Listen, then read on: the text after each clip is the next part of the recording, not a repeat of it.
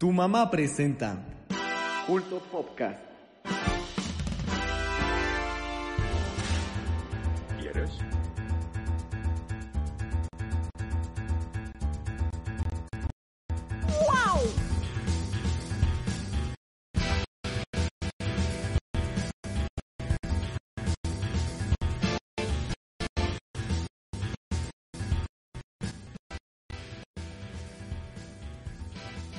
El día de hoy hablaremos de Brooklyn Nine-Nine, Chrono Trigger, El Movimiento Rupestre, Goku le gana y mucho más.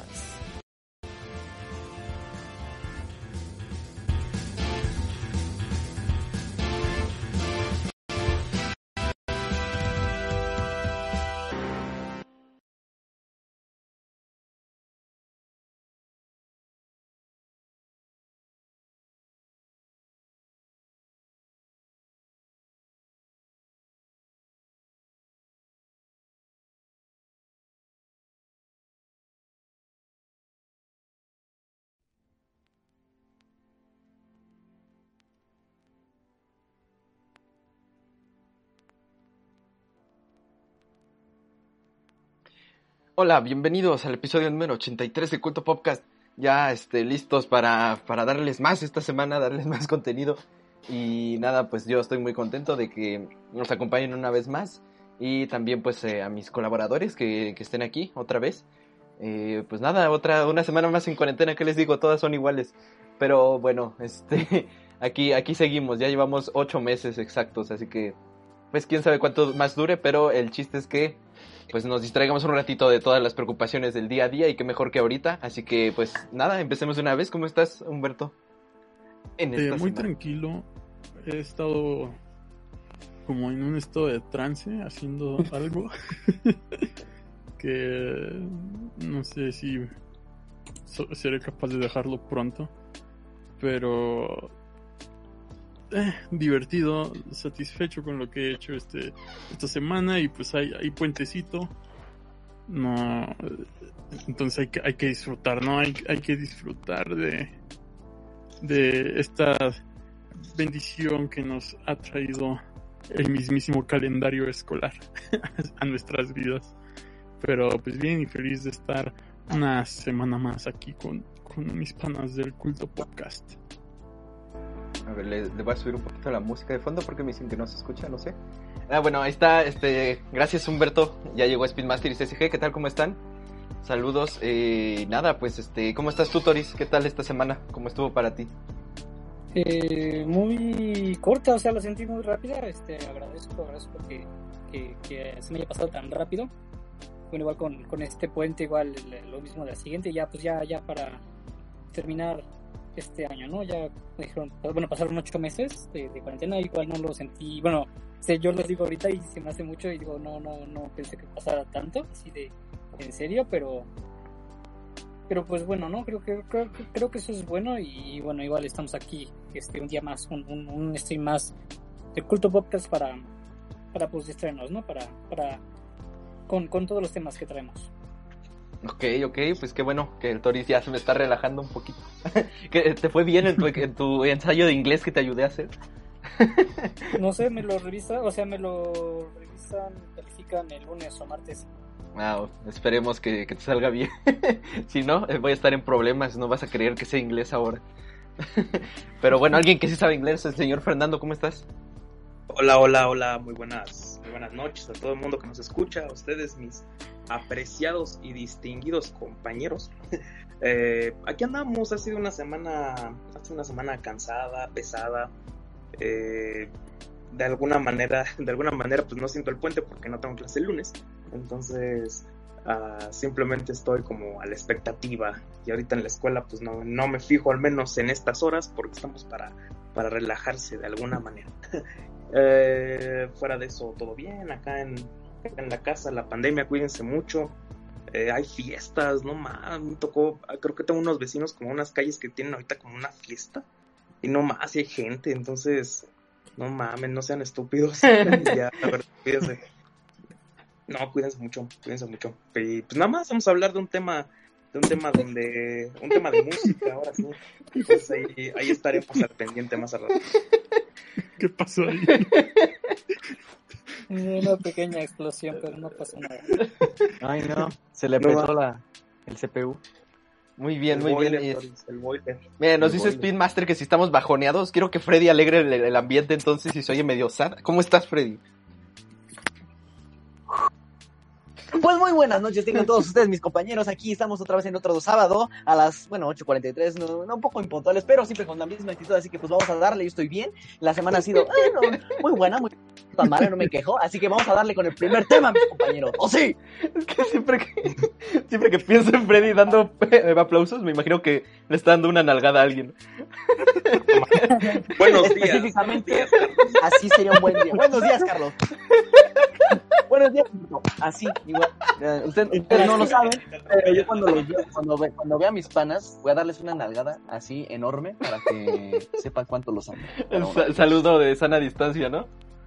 Sí, es- es- es- porque, porque el COVID no llega al, al narcleto. Y bueno, sí va a llegar. Ya llegó Ripton y dice, aunque no lo creas, así se escucha la depresión. Esta es la verdadera cara de la depresión. Esta es la verdadera cara de la depresión. Estoy muerto por dentro. Pero ya, con toda la energía, toda la energía, mis panas, aquí estamos para disfrutar este día. Para disfrutarlo. Vamos. Muy bien, muchas gracias y pues... Ese fue el señor Freddy, invitado siempre especial. El no especial por alguna razón no es especial y es porque no está hoy. Este, pero bueno, no sé si más tarde entrará, no nos dijo nada, como siempre. Este, pero, pero nada, aquí estamos, ya listos para empezar. Y qué mejor que con el señor Toriz en su sección de series que nos va a hablar de una serie más en esta semana. ¿Cómo está Toriz? Eh, pues, pues así es, justamente. Bueno, igual me sorprende que empezara yo, pero, pero va. Este, les voy a hablar de, de, de una serie de, de comedia, una, una sitcom de policías muy, muy famosa, este, llamada Brooklyn Nine-Nine o Precinto 99. Este, la cual, bueno, eh, eh, bueno, creo que se basa en este tipo de, de sitcoms de un lugar cotidiano en el que se hace de todo menos lo que se debería de hacer.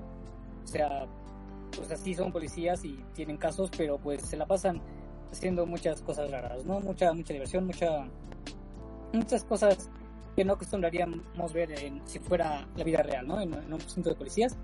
Pero en esta serie sigue a Jack Peralta, eh, un detective de, de, de Nueva York, el cual, bueno, y todo su, todo su equipo de todo el departamento de policías.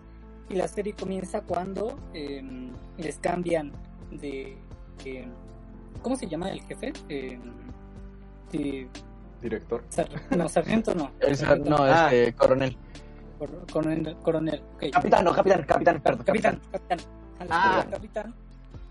Eh, y este, bueno, es el capitán Raymond Holt. Uf. Y bueno, al, al, al presentarte es- este nuevo capitán, pues cambia toda la dinámica que se supone que tenía el, el precinto, ¿no? Porque antes era, antes podían hacer justamente lo que quisieran. Este, Un capitán muy barco. pues, ajá, muy barco. Y aquí, eh, aquí no, este Raymond Holt es muy serio, es, es muy organizado y incluso regaña a Peralta por no llevar corbata este, al trabajo. Eh, pero bueno, igual se va, se va desenvolviendo. A mí no me gusta mucho el personaje porque siento que es muy, muy robótico. Siento que, bueno, él no expresa sus emociones, incluso cuando está feliz, no se nota que está feliz. Eh, O sea, ¿no te gusta? es muy robotizado, yo siento, no, no me lo creo, o sea, no, no sé, Es no, que, bueno, yo siento que el personaje justo está, o sea, creado, hablando de la manera actual y de la construcción del personaje, eh, bueno, eh, yo digo que el Capitán Raymond Holt es un personaje increíble, o sea, porque a pesar, como tú dices, que está como robotizado, y con estas expresiones cuando, si jamás he estado feliz en toda mi vida, lo hace muy chistoso, o sea, y, y, y vamos, vamos viendo una evolución conforme va avanzando los personajes, bueno, va avanzando la serie, y y pues la verdad, sinceramente, Raymond Holt eh, es de mis personajes favoritos de la serie. Porque justo por eso, o sea, con esta rigidez, con esta, con esta, no sé, em, energía que él tiene, este Raymond Holt, logra ser muy chistoso, muy hilarante, y cuando llega el momento que en verdad sí sonríe el personaje, es como de wow, te da como un, un golpe, porque no estás acostumbrado, no estás acostumbrado a que el personaje sonría o, o haga alguna expresión facial, creo que eso es lo chistoso, creo que, creo que igual, eh, sí, he leído muchos como que tampoco les agrada mucho Raymond Hall porque es como de, ¡ay! Es muy pesado, o sea, visualmente sí es muy pesado, porque tiene una carga enorme, eh, actoralmente hablando. Mm. Ay, pues ya, ¿qué, qué, pod- cómo- qué- qué podrías continuar, Toris? Sí, sí, ahorita, ahorita te, te cedo la palabra, pero bueno, justamente con, con esta energía, y de hecho, bueno, el protagonista, yo sí considero el protagonista a Jake Peralta, que interpretado, interpretado por Andy Samberg, es este, pues diríamos al inicio un, un policía muy engreído, muy solitario, muy yo soy el mejor, pero hago lo que quiero y no sé, pero tiene una energía, tiene tanta energía que de hecho me recuerda mucho a ti, Freddy, o sea, siento que son muy parecidos. Ay, me halaga. Este, pero sí, súper súper enérgico, súper em, positivo, pero no sé si decir inmaduro o... Sí, sí es inmaduro. eh, un- es muy demasiado inmaduro. O sea, lo, lo vemos desde el primer capítulo, ¿no? O sea, cuando Hall le dice, ponte el corbata, ok, me pongo corbata, la tiene, pero la tiene. pone en un- la panza, ¿no? Tiene- ah, pues la- se la pone en la panza y cuando está en el escritorio, bueno, está en la bodega, de- me parece de los, este, del del- almacén, ves que está, y se pone como un, un- un- una truza, ¿no? Unas truzas. Y le dice a todo el ejército que vayan a ver a Peralta. O sea, sí es, es infantil, es infantil. eh, es, es un inmaduro, pero, pero eh, hablando del personaje, en la hora de trabajar, pues creo que es, es, creo que sí es de los mejores, ¿no? Porque ves esta, la, esta rivalidad entre Amy Santiago y Jake Peralta, ¿no? Sí, sí, es, muy bueno en lo que hace, la verdad. Sí, tiene un sentido muy, muy desarrollado para lo que son pues los casos de detectives, que son los que llevan. Y pues sí, mencionando a los demás personajes, eh, está justamente como mencionas a Amy Santiago, este, una compañera de Jake, la cual, eh, pues igual que Holt es muy organizada, muy enfocada, ella es muy centrada, es como que muy opuesta a Jake. Eh, no sé cómo, cómo más, cómo más la describirías. Pues em, igual es, si, si bien es este muy muy meticulosa en cada aspecto que hace, eh, igual es una gran detective, por eso, o sea, de por sí está como esta rivalidad entre ellos, entre Jake Peralta y Amy Santiago, porque desde el principio nos ven, nos muestran esta rivalidad, ¿no? O sea, puede haber un asesinato y pues ellos están felices, ¿no? Por el asesinato, para saber quién, quién lo resuelve primero, ¿no? Porque de hecho al inicio tienen, empiezan con una apuesta, me parece, con una apuesta de quién haga tantos arrestos, este, el, el auto de, de este Jake se lo daría a esta Amy y si Amy eh, si Amy pierde Jake tendría una cita con Amy Santiago no algo así Em, algo que yo rescato mucho de Amy Santiago también es que también es un poco es infantil pero no al nivel de Jake pero igual sigue siendo infantil y un poco inmadura Yo diría que era inocente, ¿no? es inocente, ajá, es inocente, pero bueno, sí, es, es, es una señora, vaya, ¿no? Ella es una, eh, hasta ella misma se des- describe como una, una señora, pues, o sea, no tal cual con la misma palabra, pero tal cual, este, yo siento, más o menos, que sí es como esa vibra, ¿no? De, pues muy señora, esa, muy, muy tierna. A mí me da ternura, a mí me da sí, ternura. sí da ternura. Ajá. A mí me da mucha ternura. Pero igual otra palabra para describirla podría ser la morra de los pulmones. La Sí. morra de Sí, ya con Efectivamente, ya la morra de los pulmones. Sí, sí, ya con eso. Este, bueno, también tenemos a Rosa Díaz. Es ese personaje sí me gusta Uf. mucho. Uf, uf, este. Bueno, igual es, es latina. eh, es una policía muy ruda, muy eh, inexpresiva, casi al grado de Holt. O sea, no, no suele expresar sus emociones, pero cuando lo hace, pues lo hace fuerte y sí te llega. Eh, además es bise- bisexual. eh, y Ah, pero eso es un ese gran spoiler después. Gracias, Toris, por el spoiler para la comunidad que está viendo esto. Verdad no creo que sea importante. Igual no, es, no siento que fuera la gran cosa. Igual nos faltó mencionar que Raymond Holt igual es LGBT. Ah, él, él sí, él, es- él es homosexual, es, es gay y abiertamente gay. Y amo a su esposo, Kevin. O sea, yo lo quiero muchísimo Sí, pero- a lo largo de la serie. Pues, o sea, no son el...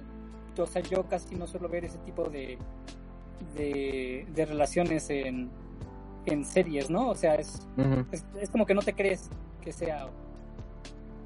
No sé. Incluso cuando finge ser heterosexual es muy gracioso, ¿no? Pero... Sí, porque ni siquiera. No, yo no se la creo, al menos. Porque, o sea, bueno, yo, yo a, a diferencia tuya, Toris, yo sí, tengo, yo sí tengo como la, varias, he visto varias series donde muestran parejas este, de la comunidad LGBT. eh, y pues, este shipeo, o sea, pues es un ship de este Kevin y Holt, de verdad es una es de las mejores parejas que he visto en series. O sea, lo puedo hablar así en general, en series. Es una de las mejores parejas que yo he visto. Eh, muy, es muy chistosa. Porque los dos son tan, o sea, son parecidos, o sea, son esposos, o sea, son parecidos, son casi idénticos. Pero hay cosas que Kevin tiene que Holt no, o sea, como este Kevin es un poquito, me atrevería a decir que Kevin es un poquito más serio que Holt, porque a Holt lo, hemos visto más relajado, más este, más este, más expresivo que Kevin, aparte. Sí, pero yo creo que eso se debe justamente a la interacción con todos los, los miembros del precinto, porque cada uno ha influido de alguna manera en el otro. Eh, con, con Jake, al su inmadurez, se le contagia mucho a Holt y se ve ahí la relación de, de padre e hijo, ¿no? Como que siento que Holt consiente mucho a Peralta este, en, sus, en sus juegos, en sus manías, lo consiente mucho Sí. en ese sentido. Eh, bueno, no- hablando, bueno, Rosadías, también está el Charles Boyle, eh, El mejor amigo de Jake Peralta. de mejor amigo de Jake eh, una relación tan leal que bueno se me hace muy muy simpática este su relación de, de admiración que tiene Charles que tiene Boyle hacia hacia Jake es, es, es muy padre Eh, y igual al inicio estaba enamorado de de, de Rosa o sea igual me, me gustaba que estuviera ahí como como queriendo conquistar a Rosa y ella no pero está bien te dejo tantito te voy a dar tantitas alas y y así. Pero bueno, al final no, ¿no? Pero no sé cómo más describir a, Charles, a, Boyle. Es, es que sí, eh, admiro muchísimo eh, a, a Jake, es su mejor amigo. eh, es como, a veces llega a ser, o llega, llega al margen de lo tóxico, un poquito este Boyle, porque sí se pasa un poquito. Eh, cuando Jake habla con personas, Char- Charles se pone así celosísimo, así a, a, a nomás no poder. Pero, pero pues, es un personaje agradable, eh, da risa, eh, todo lo que le pasa no, es que, es que el simple hecho de mencionar Charles Boyle es como te imaginas a toda su familia. Él lo menciona muchas veces a su familia, y su familia es Boyle, son los Boyle. Y pues ya es como un estereotipo de persona, o sea, las, las que Ah. son... eh, lo, en sí podríamos decir que es como un tipo fracaso porque son unos perdedores. O sea, perdedores porque pierden siempre, la mayoría de las veces. Eh, pero es muy, es muy risueño, eh, muy leal, como tú mencionas, es muy leal a sus amistades, tanto como a Amy, a- al precinto como, como tal, es, es leal a todos sus amigos. No solo en específico a Jake Peralta, pero porque Boy- Boyle es, creo que, la clase de amigo que si te sientes mal, él hace lo que sea, pero en serio, lo que sea, lo que sea, hasta el punto de llegar a ser empalagoso para hacerte sentir mejor. Y creo que eso es, una característica muy positiva de Boyle y me- lo que me gusta mucho. Sí. Y bueno, igual con esas características, igual podríamos describir casi a, a, a, a Terry, al, al sargento Uf. Terrence, dado por Terry Crews.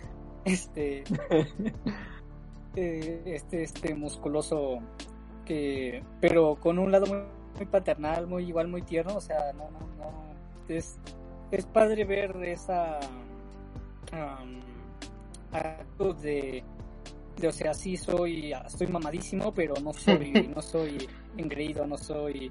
Ajá. eh, Es, es esta persona que, que tienes ganas de abrazar, o sea, lo ves y quieres abrazarlo, porque te genera, te genera una seguridad, o sea, enorme. O sea, si me pusieran, eh, por ejemplo, poner una situación de la serie, ¿no? Estoy en un tiroteo y está Terry, Terry de, la, de la serie ahí ayudando, me voy a sentir seguro, porque de verdad, como tú dices, una, una descripción muy, muy, muy, muy, muy acertada es que es muy paternal. Eh, cuida a todos, o sea, los ven como sus hijos, entonces creo que, aparte es muy tierno, o sea, y, y algo, algo que cabe mencionar es que él siempre habla en tercera persona. Eh, es algo muy característico de, de- Habla en tercera persona, Ah, sí. siempre. Si Terry hace esto, Terry hace el otro. O sea, a Terry le gusta el yogur. O sea, es algo muy característico. De que él siempre, siempre, siempre habla en tercera persona.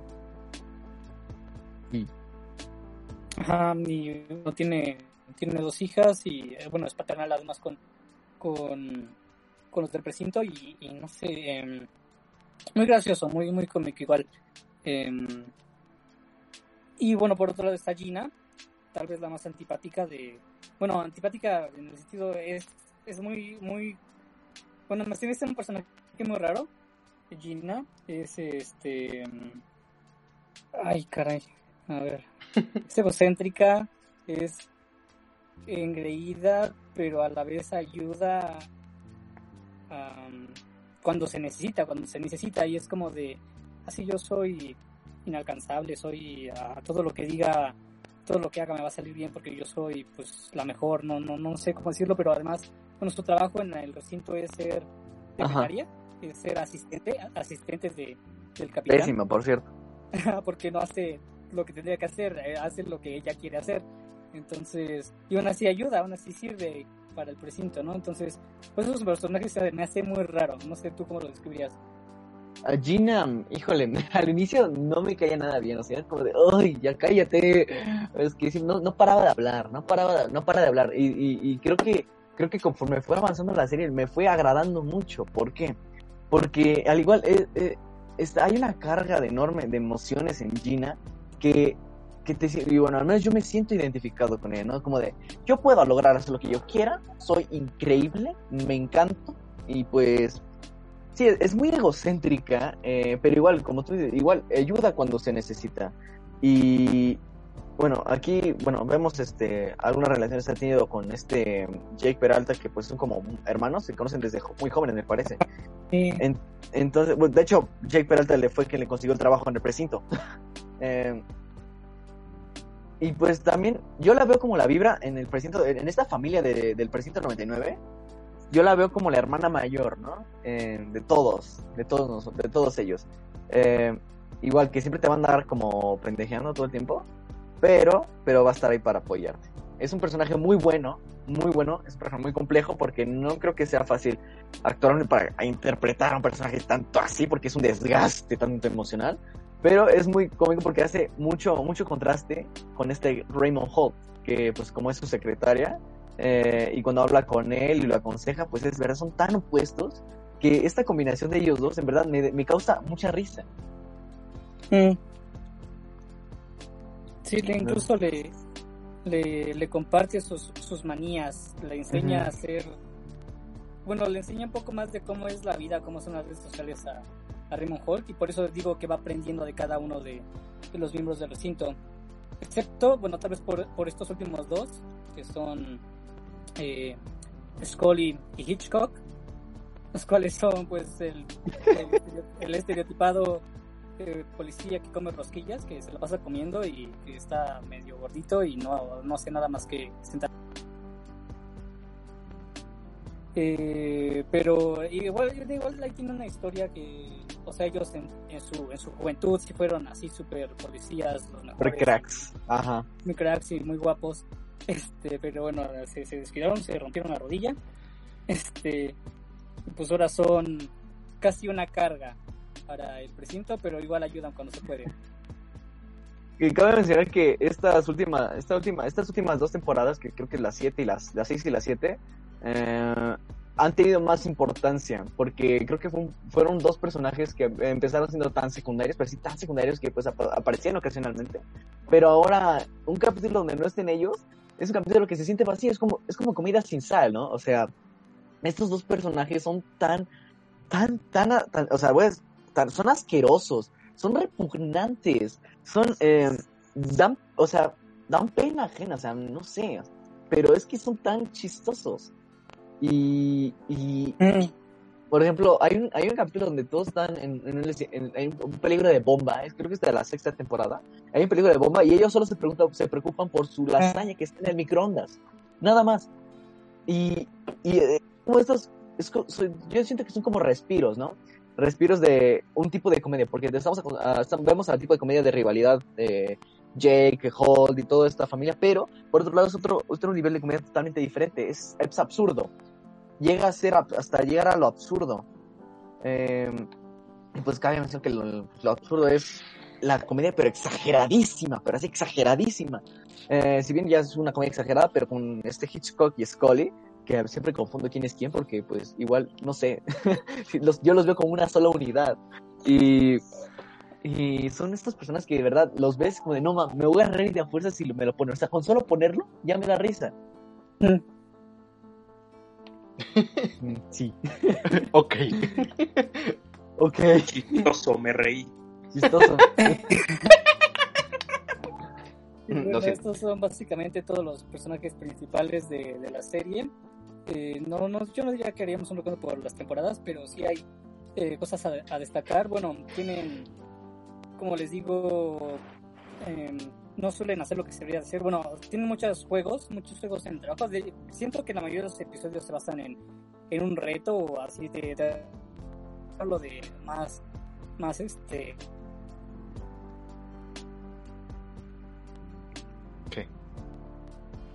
¿Qué? Más Toris.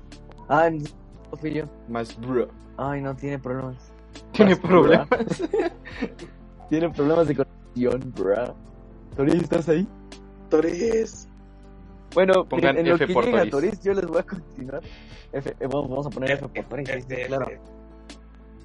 Eh, bueno, pues yo les voy a continuar platicando con lo que el hilo de lo que está contando Toris. Pues esta serie, como bien dice, menciona el hermoso Toris. Es eh, sobre estos retos que se tienen en el precinto. Eh, la mayoría, hay, hay varios especiales. De hecho, hay uno que se empezó desde la primera temporada, que es como robar algo en la oficina, que es una pelea entre todos los precinto para robar un objeto, un objeto en específico en, en, en Halloween. Y, y es para saber quién es el mejor detective entre todos. Eh, esta serie sí sigue un hilo en particular, pero eh, mm, no es tan importante, más o menos, continuar la historia, porque en sí cada episodio te muestra algo distinto. Eh, pero si quieres continuar como la historia de, de, de, Santiago con Jake Peralta, de Boyle con, con sus fracasos en la- eh, emocionales, eh, Terry Cruz con su, con su camino a ser este capitán, también creo que, no, no, no. capitán no llega, sargento, bueno, de por sí es sargento, pero llega a ser este coronel, me parece, o sea, un rango, no, no me hace bien los rangos, yo solo la veo y me río, porque es verdad, es una serie eh, que te que puedes pasar un buen rato. Son hasta ahorita están las siete temporadas, recientemente están transmitiéndose en, Warner la séptima temporada. Yo no he visto la séptima temporada, así que eh, esperen pronto review de todo esto. Eh, pero sí sigue una historia. ah, más o menos en los, cada, en los finales de capítulos de cada temporada es como un puente a la siguiente. Son de estas series que no importa lo del, lo del medio, o sea, el- importa el principio y el fin de cada temporada, pero lo del medio es como, no, no relleno, pero, pero podríamos ver uno que otro capítulo de, del inicio y del final y continuar con la serie y no, y no ver lo de medio, porque en sí es más o menos la misma, la misma, eh, la misma, ¿cómo se llama? Dinámica. La misma dinámica en cada uno de los capítulos. Muchas gracias, Carlos. Y ya llegó Toris, no sé qué estabas Sí. mencionando. Sí, perdón, se me, se me cortó. Este, yo estaba mencionando lo del episodio por temporada del robo en Halloween. Ah, sí, sí, sí, sí, sí, sí. ¿Tú qué estabas mencionando? Igual lo mismo, o sea, continúe desde ahí más o menos, que, que más o menos en cada capítulo hay, hay, es la misma dinámica entre capítulos, pero hay, sí hay que uno que otro que sí como que resalta. Por ejemplo, en este, por ejemplo, en el ejemplo de, del robo de Halloween, eh, creo que hay uno en cada temporada, siempre hay uno. Sí. Mm. Y pues cada uno es más absurdo que el otro y, y como va, va, va aumentando el nivel de, de comicidad del, del- de los robos, porque ya, ya, como ya se la saben de cómo es el, el capitán y entonces se la voy a cambiar y hasta meten objetos, meten este señuelos, meten dobles, meten hasta cheddar, me- meten hasta cheddar, que es el propio perro del capitán Holt. La, la típica gran estafa, ¿no? De, ah, te engañé, Ajá. pero, pero ese era el plan, que tú me engañaras para yo engañarte. Y, ah, no, pero ese era mi plan. Entonces está, está chistoso. Ajá, es, es muy chistosa esta dinámica. Eh, y sí, bueno, yo lo que quería mencionar eh, era, es que, bueno, al inicio está esta rivalidad entre Amy y, y Jake. Y, o sea, sí, o sea, piensas que harían bonita pareja, ¿no? Ay, sí. Pero sentí que los, que los juntaron muy rápido. Yo no, no me gustó eso, porque los juntaron eh, casi al finales de la segunda temporada. Eh, y luego no notas que son pareja porque no pasan mucho tiempo juntos y cuando pasan esa, sí que padre, ¿no? Pero, pero no, faltó más, faltó más jugueteo ahí, ¿no? De, de ponerte celoso, de terminamos, ¿no? De siempre sí te quiero, faltó más de eso porque no, su relación se fue muy, o sea, o sea, es muy larga y en comparación con otras, con, con otras series que, que he visto, pero es, es eso, no me gustó que los juntaran tan rápido porque le quita expectativa. Normalmente una serie aga- eh, agarra impulso, agarra, te atrapa desde que es el interés amoroso, ¿no? Y de se va a hacer, no se va a hacer, pero en este caso fue muy rápido y eso no, no me agradó. Ah, hace, hace mucho que no teníamos estos tipos de rivalidades, Toris. Ha Híjole. ya se extrañaban, ¿eh? Ya, ya, ya hasta se me paró la tula también, hombre, ¿eh? Y, a ver, eh, yo difiero un poquito contigo, Toris. ¿Por qué? Porque si bien en estos capítulos esta rivalidad, o sea, sí se, se sentía esta tensión. Y, y yo creo que esta pareja de Amy Santiago y Jake Peralta no es tan necesario que digan como, no, terminamos, no, volvemos, un poco celosos. No, porque, porque ellos ya saben, o sea, tú los ves que son diferentes, pero si te pones a pensar y los ves detenidamente, eh, de verdad son una, pareja increíble, o sea, mm, mm, ellos dos no se tienen que celar, no se tienen que enojar por lo que otra hace, sino son esta, vaya, son la pareja ganadora, porque, porque en sí no se tratan de hacer, hacer mierda al otro para, ¿no? o, o hacer enojar al otro para hacerse notar, sino entre ellos dos se suman. Entonces, muchas cosas, pues porque eh, este Amy Santiago influyó muchísimo en Jake Peralta, pero muchísimo, porque cabe mencionar que Jake Peralta también era como, si bien era como Hitchcock y Scully, pero muy leve, o sea, porque en, en primera eh, su casillero estaba horrible, su auto era horrible, su departamento ni se diga, su cobija que era blanca ahora y es gris, ¿no? Y, y- y al pasar de todos estos, de todos estos capítulos, vemos cómo Amy Santiago ha, ha- ha influen- influenciado a Jake a ser mejor persona. De, muchos se, suman demasiado, vaya, me, gusta usar esta palabra que se suman, porque si te pones a pensar en el capítulo donde Jake y esta Amy se quedan solos en un, techo donde según lo estaba molestando, pero Jake la estaba viendo. Se me hacen unos momentos más hermosos de esa de la serie porque este esta pareja desde que anunciaron que son novios, son pareja y van a casarse, pues no hombre, o sea, no ha habido nada negativo que yo vea, que o de hecho sí fue ganar, ganar, ganar, ganar, ganar, hasta hasta en estas dinámicas de de, de, lo del robo en Halloween, eh, igual, aunque son rivales, es el- ellos lo saben, pero es que no van a dejar, oye, yo- ya que seas mi esposa, mi, mi novia, no va, no va a evitar que yo te gane. Igual lo, se humillan entre sí, pero no, no con el fin de, de, de, de- de pisotearlo, sino esta pareja, eh, creo que en verdad, desde toda la serie, eh, es, es mi favorita y la más eh, hermosa, porque, ah, no sé, eh, estos dos son tan, son tan diferentes, pero que son tan iguales ahora. Eh, y pues hubo uno que otro episodio donde, donde este Jake como tuvo dudas, ¿no? Cuando llegó el, el del, ¿cómo se llama? El de los crucigramas guapo, ¿no? El musculoso, el mamadísimo. Y este Jake sentía como miedo de que pues, Amy lo dejara. Pero Amy lo deja claro, a ver, tú, tú me encantas. O sea, no, no te hagas ideas, tú me encantas. Y Jake, bueno, pues es que pues tiene una suerte de estar con Amy Santiago. Y Amy Santiago tiene suerte de estar con Jake Peralta. Porque en verdad se suman. Yo no lo sentí como muy rápido, yo lo sentí que fue un timing perfecto, porque si hubieran tardado un poquito más, eh, si era como de, ¡ay, pues a qué hora los juntan! O si, si lo hubieran hecho desde luego, luego, que se... Sí, ahí sí hubiera concordado, con, hubiera concordado contigo, Torres. Pero sí desde el inicio, desde el primer capítulo, se nota esta, esta chispa, porque si se, sabías que iban a quedarse juntos y se fue, mira, cobarde, se fue el cobarde. Pero no sé ustedes, eh, los, que, los que nos están viendo, em, eh, ¿qué, qué, qué opinen sobre, sobre este, esta pareja, este, este ship desde el inicio? Porque a mí en lo personal me encanta. Y pues así, hay varios personajes que tienen parejas que de verdad son increíbles. Eh, o sea, está Amy Santiago con Jake Peralta, está Kevin con Capitán Holt.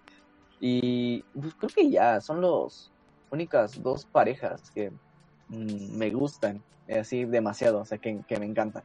Ah, sí, y ah, en lo que llega a Toris, vamos voy a platicar del personaje más importante de toda la serie. Que, que ya, lo, ya lo dije, pero se llama Cheddar. Que es el perro Corgi del Capitán Holt, que resuelve crímenes. Es- esto es real, ¿eh? Eh, Ayudó en una de las apuestas de Halloween. Eh, no sé si ustedes, compañeros del podcast, la han visto, la, se la han recomendado o, o que, que- que con lo que hemos mencionado no les mueve la, el tapete para poder verla. El uyuyuy. El, el yuyuyuy, el, el yoyopo, como dirían El- los chavos hoy en día. Sí, sí, sí, el Jujuy, provincia de Argentina. Ah, am- ya, yo he sabido de ella, pero la verdad nunca me vi tan... Ay, hay una alarma. Ah.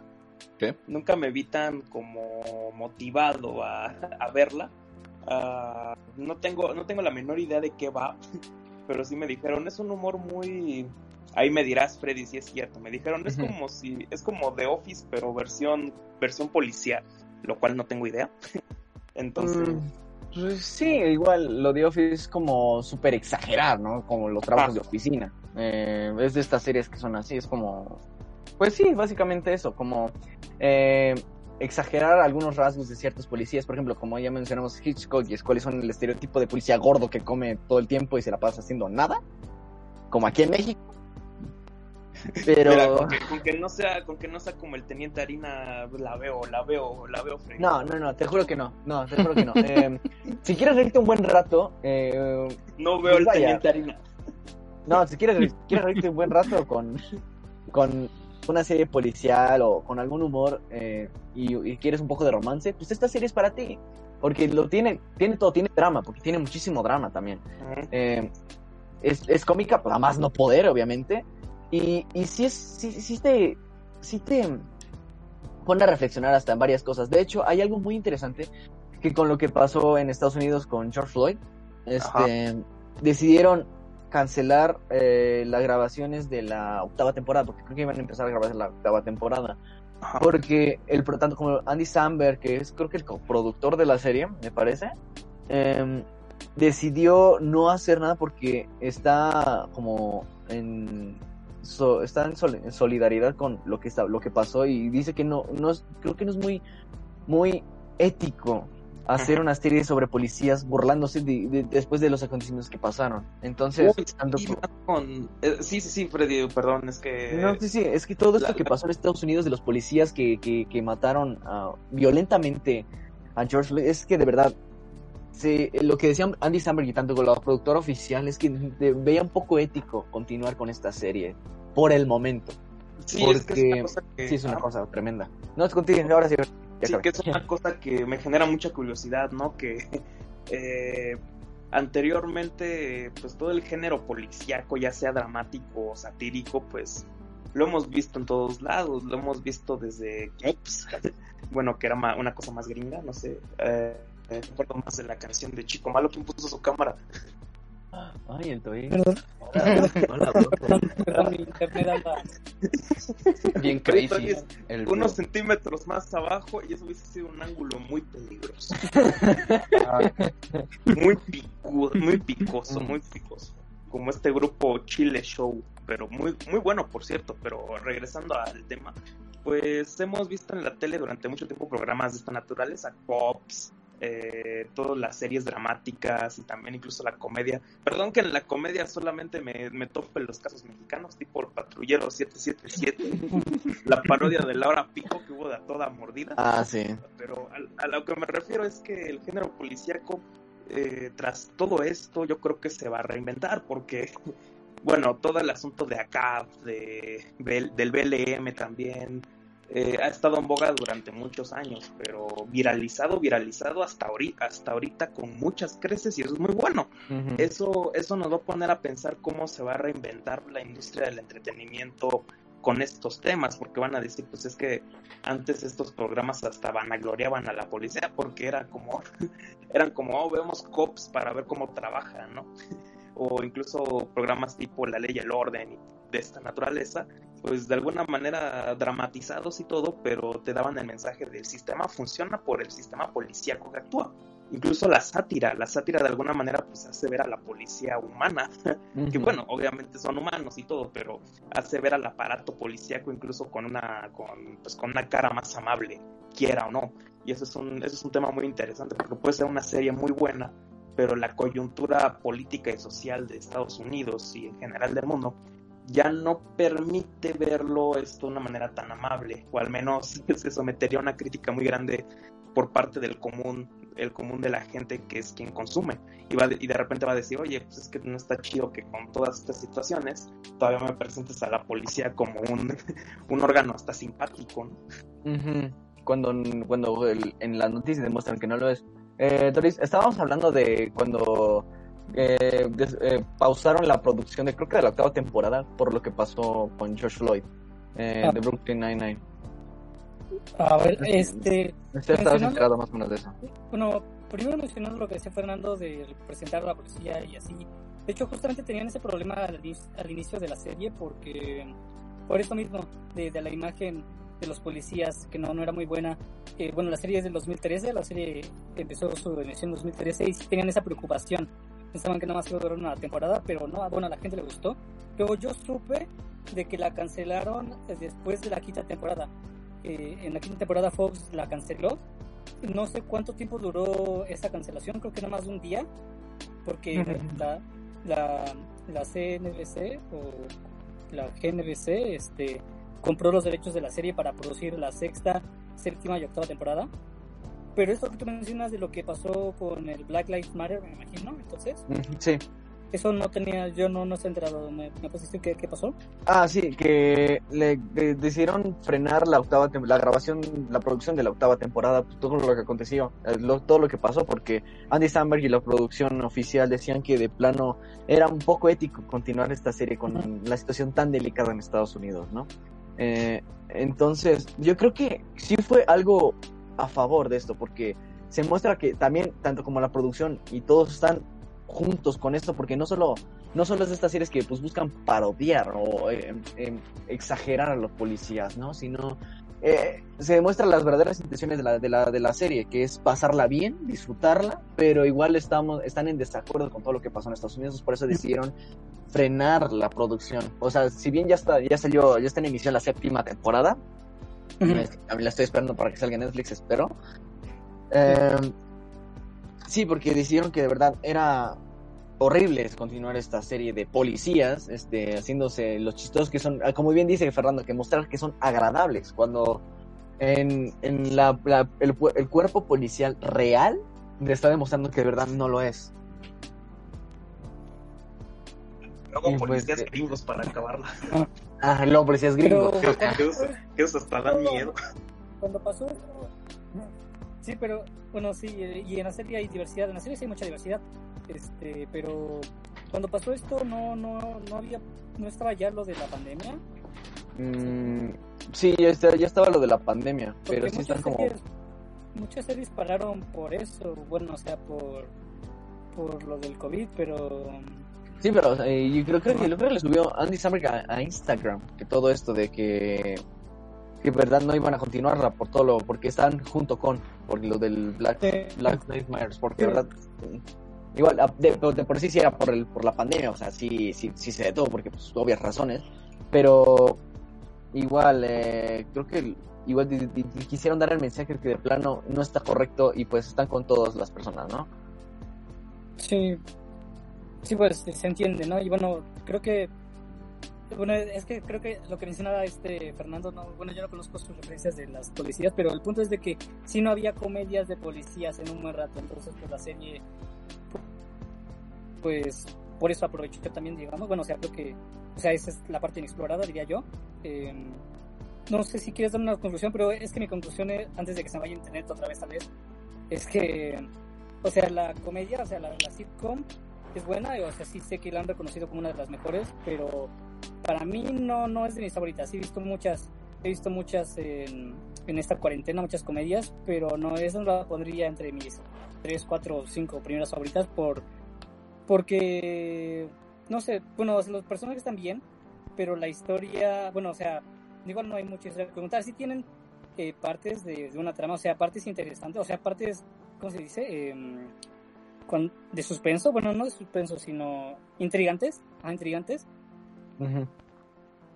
pero luego se van mucho por la payasada, o no, no, no sé, este, y a mí lo que me pasa, cuando me gusta una serie, veo uno o dos capítulos máximo por día, porque me gusta la intriga, ¿no? Porque me gusta sentirme así del suspenso, pero con esta sí me la vi de corrido, sí me eché cuatro o cinco capítulos por día.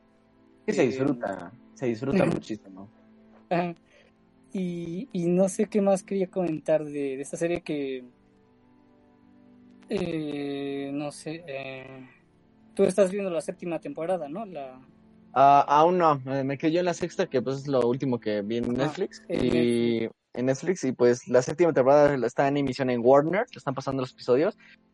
Eh, estoy esperando que saque, no sé, un, un, un maratón de toda la séptima temporada de Brooklyn Nine-Nine para echármela toda así de una vez, ¿no? O sea, porque no quiero ver un spoiler. O sea, de por sí, como dije, eh, no, no es necesario ver todos los capítulos de corrido porque en sí te cuentan más o menos lo mismo de la historia de cada cosa, eh, cosas en diferentes cir- circunstancias de los personajes, pero igual no me, no, me gustaría verla mejor de recorrido, porque qué tal que me pierdo Sí. algún dato que no vi. Y sí.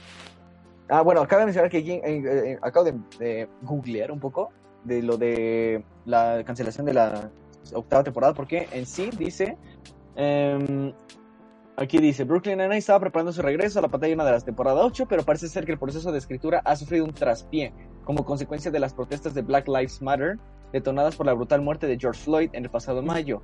Y según comenta Terry Cruz, que tenía cuatro episodios listos y simplemente los tiraron a la basura. Que tienen que empezar de cero ahora mismo. No saben qué dirección va a seguir la serie. O sea, eh, de por sí es un, destruyeron los, lo que llevaban de la octava temporada. Pero van a replantearse la idea de qué, por qué camino van a seguir para continuar con esta serie que sí, verdad, gusta mucho. Pero también viendo del lado pues, que esto no se olvida, o sea, no es algo que pues de la noche a la mañana se olvida. Entonces, por eso decidieron eh, eliminar eh, los capítulos que ya tenían pensados y volver a empezar de cero. Creo que es algo muy conveniente y algo que sí me agradezco mucho de la producción. Y porque sí, hu- hubiera sido una un- que un- tener poca madre, o sea, tener, tener tres pesos de madre, o sea, pensarla dos veces, ¿no? Para continuar hayan la serie después de todo eso. Ajá, no, quién sabe si habían tocado algo que no tenían que tocar, Ajá. o tal, o tal vez hacer como un tipo de bueno, no sé si llamarlo homenaje, pero sí un tipo de conciencia, concienciación. Y de por sí sí hay, este, sí, sí hay un capítulo basado en eso, de que, o sea, a Terry siendo un sargento, lo incluso lo trataron como criminal eh, por el racismo, ¿no? Y, o sea, sí, hay, sí, sí hace referencia a eso, sí hace, eh, sí tiene conciencia, digamos. Que aún así, Pero, como que pero la que coyuntura tener es más cuidado. sensible ahorita que en cuanto se hizo ese episodio, eso es muy cierto.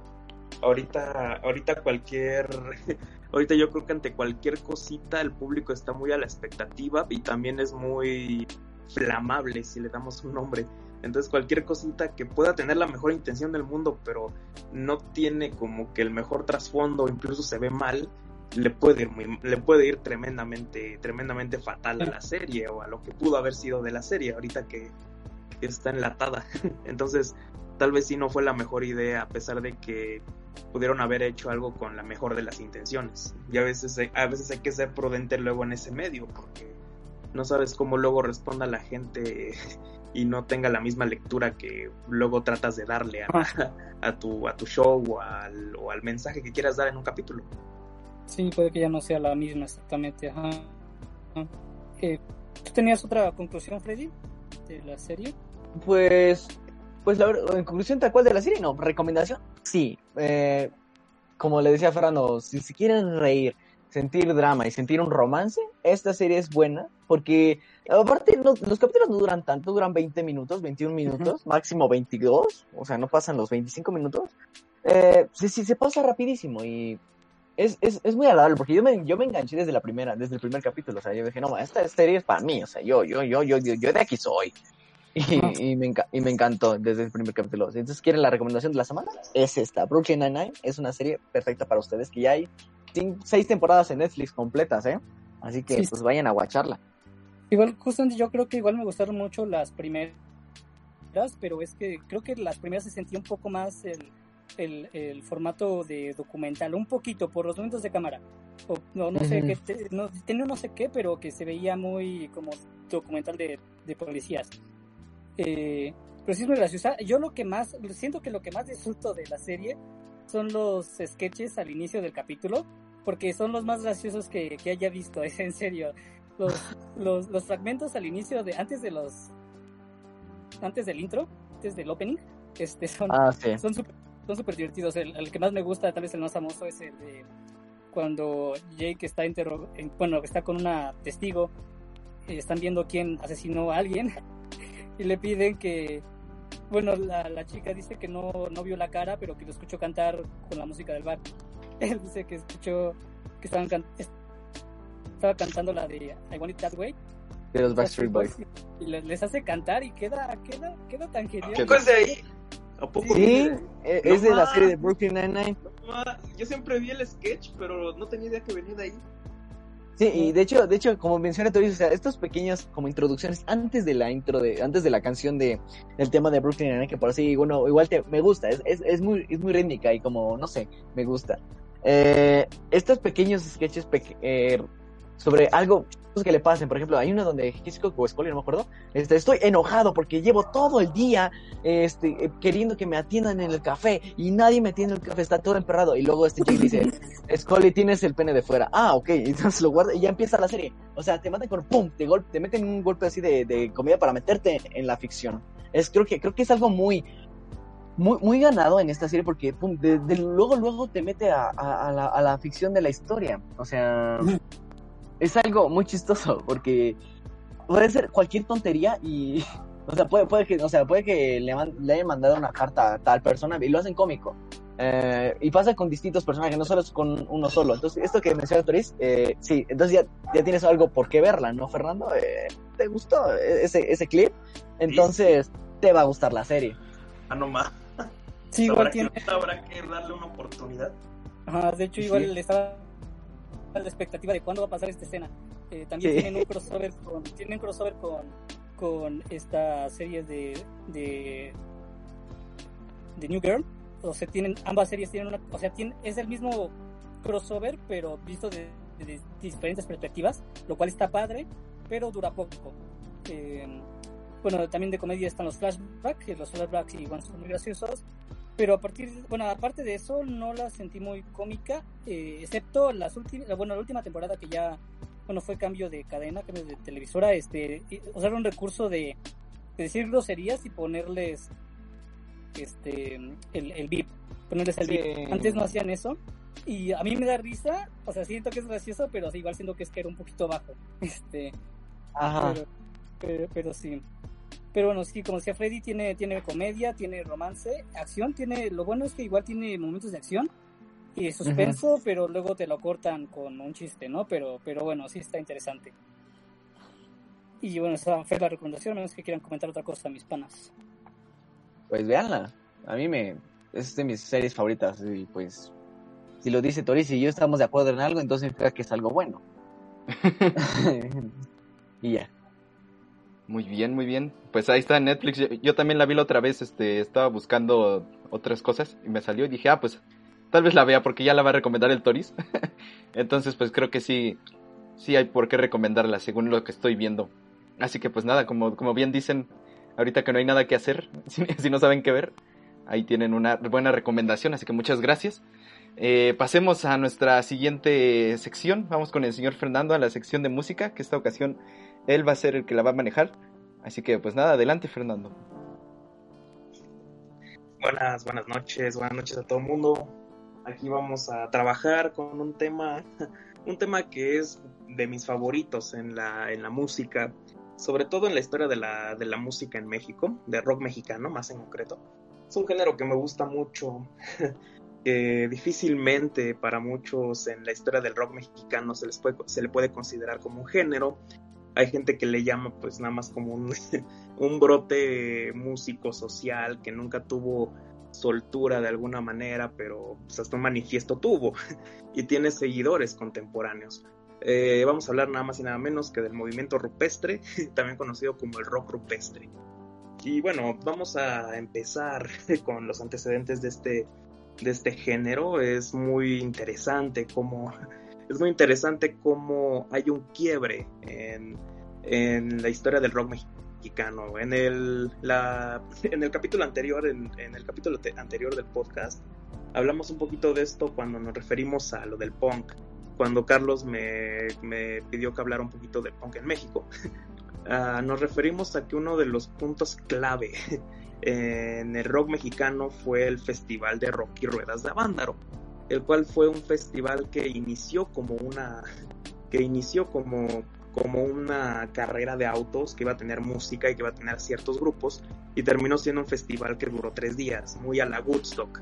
De hecho, es muy común que la gente le llame el Woodstock mexicano, pero siento que incluso es una no de meditación para Woodstock ni para Vándaro, sino que es, es totalmente distinto, porque fue un fenómeno muy diferente, representó, representó pues un punto clave en la música de, ambos países, eh, uno para, en, en, un caso fue para incentivar la creación musical en estos lugares y para dar toda una onda y un giro un giro a la música un, un giro a la música que se estaba dando en ese lugar.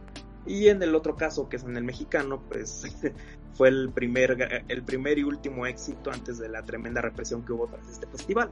Porque a los gobiernos de esta época les daba muchísimo miedo que, que festivales de rock, que tocadas y todo esto, pues fueran un hervidero de, de pensamiento juvenil, sobre todo comunista, sobre todo peligroso. Estamos hablando de los años 60, los años del 68 años en los que ser joven era igual a ser, a ser un delincuente, ¿no?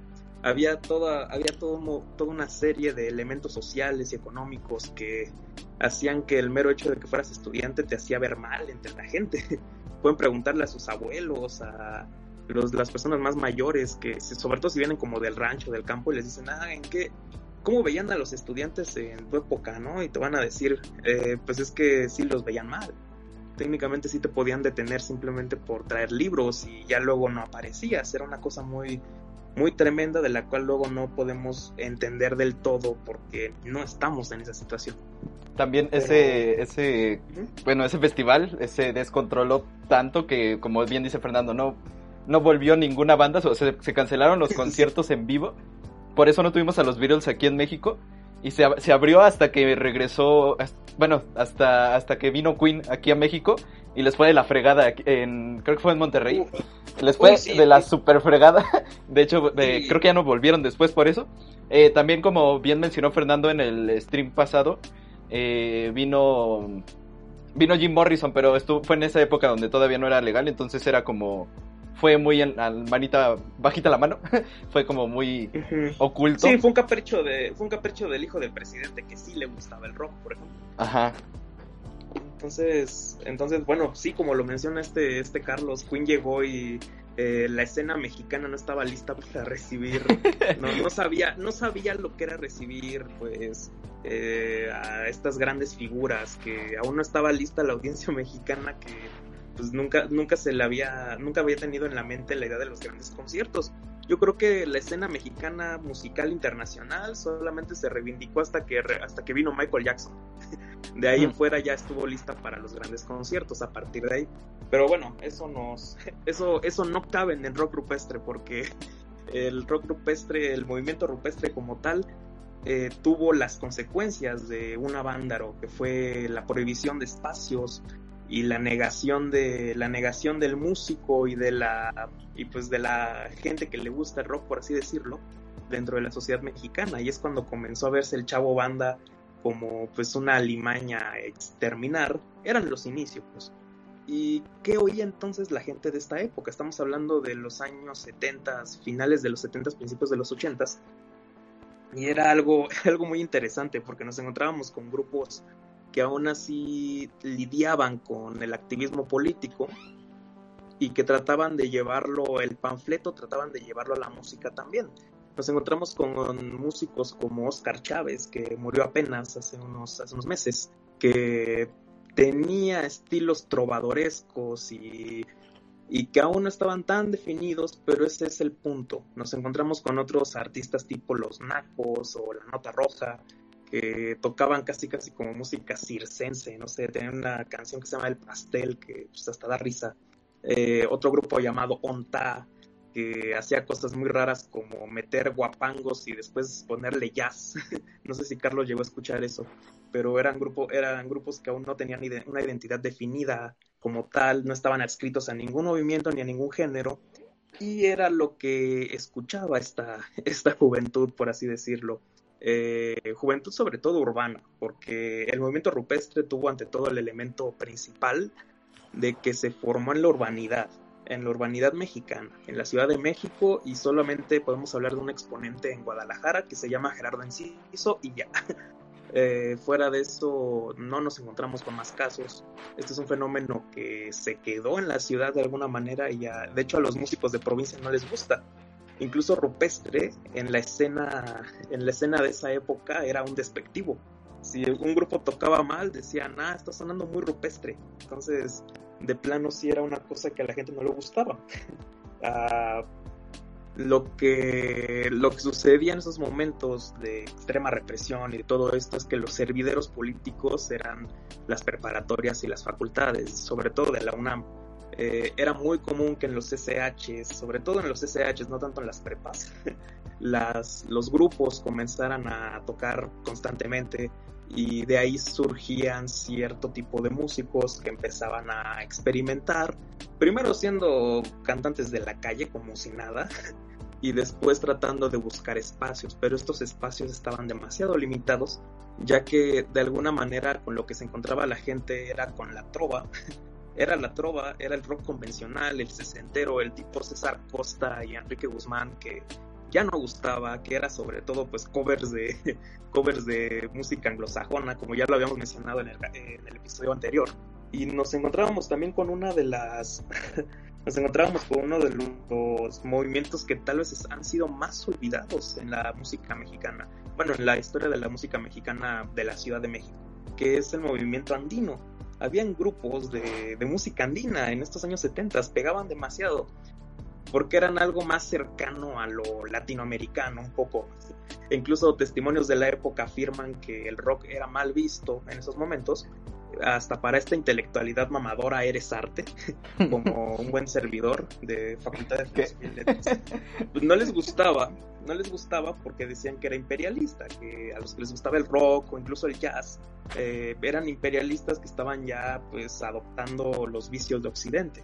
Por algo, por algo la música andina era lo que tenía que rolar en esos lugares porque era enteramente, porque era, era enteramente latinoamericano a lo que estos grupos pues contestaban que también estaban mal porque no había no tenían la esencia de la mexicanidad como tal y entonces es en donde es en este punto donde estos grupos comienzan a preguntarse, sobre todo músicos que no comenzaban a conocerse, hasta cierto punto, hasta la fundación de ciertos espacios para la música, pues que aún no tenía género, era, era una especie de trova rock and rollesca y cosas así. Eh, decían queremos hacer algo que se donde se encuentre de alguna manera una esencia mexicanesca, una esencia, pues, ¿cómo decirlo? Una, una escena musical de México, eh, dijera el Sailor, como dijera el Sailor Mars ahorita en los comentarios, y trataban de experimentar con este asunto. El problema es que no habían espacios, no habían lugares en donde tocar. Los hoyos funky eran demasiado rudos para este tipo de música y en general no habían espacios.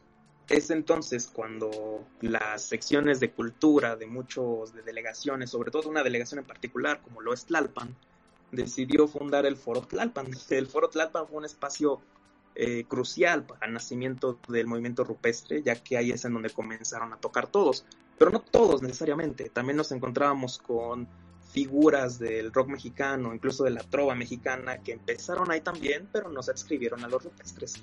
Tal es el caso de Javier Batis, que por ejemplo Javier Batis fue el maestro de Carlos Santana, solo que pues, no se fue a Estados Unidos y ya no le fue tan bien, pero a mi gusto personal es mucho mejor guitarrista. nos encontramos también con otras, con múltiples figuras de este, de este, de este movimiento y de esta época. Estaba Jaime López, José Cruz, que de hecho que de hecho era como uno de los precursores del blues más moderno en México, fundó Real de 14, que es este grupo que también luego spameaba mucho a Carlos con su música. Y no eran rupestres como tal, pero eran de esta generación.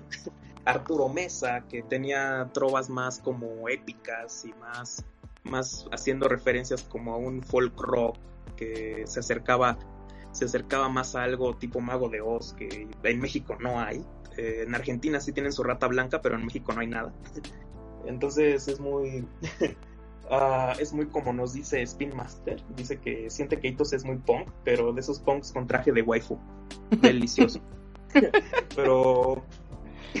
bueno, bueno, avanzando un poco con esta historia. exacto. Avanzando un poco con esta historia, pues los foros Tlalpan, el foro Tlalpan tenía sobre todo eventos los viernes, eran eventos que se llamaban solo vas los viernes, cosas así. Y es en donde ciertos tipos de músicos comenzaban a, a verse. Ahí es en donde comenzaban a tocar personas tipo tipo Macari, Rafael Catana, eh, Rafael Chávez Teixeiro. Eh, ese se fue a otro lado, se fue más a una música de protesta más seria. Eh, una música del tipo proletarios del mundo, únanse y cosas de esa naturaleza. Roberto González, Armando Rosas, pero este caso Armando Rosas y Rodrigo son muy aparte, porque yo creo que son los mejores exponentes del género. Entonces hablaré un poquito más adelante de ellos. Nina Galindo, que fue la, única mujer en este, en este movimiento como tal, y Gerardo Enciso, que fue como el único de provincia que pudo, que pudo generar una escena allá. Sobre todo porque Guadalajara pues sigue siendo muy mocha. Eh, la, escena, la escena musical en Guadalajara está muy reducida y de hecho es muy interesante porque la Universidad de Guadalajara, la UDG, eh, es la productora de discos de, mucho, de, muchos grupos de la escena local. Eso es muy interesante, que te auspicie la propia universidad. Entonces, pero no conozco mucho eh, la escena underground de por allá, entonces es como lo que, lo que sé más desde la oficialidad. Posteriormente a la creación del Foro Tlalpan, habían grupos de la propia universidad que de repente clamaban y pedían espacios culturales que pudiesen ser como lo que hoy entenderíamos una casa de la cultura, cosa que para los años 80 no existía. Es entonces cuando la difusión de humanidades, por así decirlo, de fomento y de, fomento y difusión a las humanidades de la UNAM, decide usar el edificio que tenían en, en la zona de, ay, ¿cómo se llama? Eh, ah, se me olvidó, de Santa María de la Ribera, que era el que era el antiguo Museo de Historia Natural, una iglesia que restauraron horriblemente con fierros afuera, y así fundaron el Museo Universitario del Chopo. Este fue dirigido por la escritora, en su, en su primer momento fue dirigido por la escritora Ángeles Mastreta, que en compañía de uno de, un periodista joven, que, de un periodista joven que ya no recuerdo el nombre porque no lo anoté aquí, uh, comenzaron a hacer este proyecto de interés cultural, de, de, interés cultural y sobre todo musical, querían hacer talleres que llegaron a ser talleres sobre todo de apreciación musical, clases de clases de instrumentos entre batería, guitarra, violín, todo lo demás, clases de canto. Y este, este museo cobró, empezó a cobrar forma de, de, alguna manera. El Chopo comenzaba a nacer y la gente del Chopo, sobre todo los que eran en ese entonces maestros, eran los que serían después los que serían los exponentes de la música del rock rupestre. Eh, de hecho, hay fotos de curso de apreciación, curso de, curso de batería impartido por Reblén Macari, cosas así, o curso de apreciación musical impartido por Rodrigo González. Hay hasta credenciales donde aparecen estos vatos así, hasta saca de onda, nos saca mucho de onda verlos de esta manera. Y bueno, siguiendo un poquito con este asunto, estos talleres eran, eran para todas las edades, pero sobre todo para niños. Eh, es muy sabido incluso que muchos grupos noventeros surgieron sobre todo en los noventas siempre tienen como un antecedente de que iban a los cursos del Chopo, que les daban clases precisamente los rupestres. Entonces hay un legado presente que se da sobre todo en los noventas, en una escena, en una escena que ya hablaremos después y no la trataremos por ahora, que es más, es más marginal y más de la periferia, conocida como rock urbano, pero hablaremos de ella más adelante más adelante en otro episodio. Ah, los temas, los temas, los temas en este género son ante todo la ciudad, la ciudad, la urbanidad en sí. Eh, habían, habían canciones que hablaban, hablaban de temas que no podría entender alguien en provincia, hablaban de lo que era andar en la ciudad, hablaban de lo que era pues la desesperación de, del, del ente urbano y de la civilización como como parte de algo que te termina devorando y que te hace sentir mal. Ah, hay otros eh, hay temas que desde la propia urbanidad tocan el amor, tocan el desamor, la ira, la frustración, el, odiar a tu vecina incluso, pero ya hablaremos de estos exponentes más a ratito. Entonces es en este momento en donde se descubren los primeros espacios. Se, eh, se llegan a los espacios como el Tianguis Cultural del Chopo, se se llegan a, se llegan a conocer estos, estos intérpretes constantemente. Y es en donde de alguna manera comienzan a llamarse rupestres por lo mismo, porque vienen de, de, la nada, están solamente con guitarras, están solamente con, están solamente con, no sé, con lo más básico de la, de lo que la música en ese momento podría brindar. E incluso ellos de alguna manera plantearon este manifiesto rupestre que salió en el periódico La Jornada, muy de broma de alguna manera, muy al estilo Dada, casi casi, donde, donde con sentido del humor básicamente hablaban de que lo básico tenía que, que predominar en este tipo de música, pero algo básico tanto en lírico como musical, pero que no perdiera la calidad. Esto ya es discutible para mucha gente, pero lo que querían dejar en claro es que no importa que sea también que sea pobre de alguna manera en producción, pero que sea bueno musicalmente y líricamente.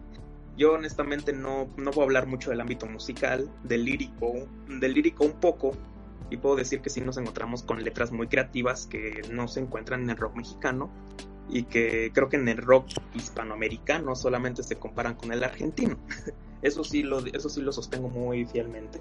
Eso sí lo sostengo muy fielmente y bueno, eh, compartían de alguna manera ideología y principios, aunque de alguna manera, aunque de alguna manera esto generó también que tuviesen un público más cerrado, pero un público muy recíproco, que hoy en día sigue atendiendo, atendiendo el llamado de los conciertos y tocadas que estos tienen, que ya no están tanto en los espacios underground como el Tianguis del Chopo, como los hoyos funky o incluso tocar en cárceles, sino que ahora sí ya tienen foros más serios, que eran los que, los que durante mucho tiempo trataron de buscar, tras, tras muchos años de estar en la escena. bueno, para bueno, en pocas palabras, hay personas que se refieren al movimiento rupestre como pues el primer movimiento, el primer, ¿cómo se llama? Movimiento indie en México, podría ser, podría ser, pero no, no estoy tan seguro de lo mismo. Y bueno, para esto vamos a hablar de dos de los, dos de los, ¿cómo decirlo? Uh, exponentes más importantes a mi gusto de lo rupestre, que son sobre todo los que le dieron identidad propia a través de su propia música. Se salieron de ahí, se salieron de ahí y trataron de hacer algo nuevo uno más frustrado que el otro porque uno murió en el 85 como fue en el terremoto del 85 como fue Rodrigo y otro avanzó y tuvo una escena más exitosa muy muy por debajo de lo comercial todavía pero pero con un público fiel en toda América Latina que es Armando Rosas en este caso y la camerata rupestre. Pero vamos a hablar primero de Rodrigo que finalmente es uno de los más conocidos y de los que más tienen aprecio en, pues, en la escena del rock, del rock mexicano en general.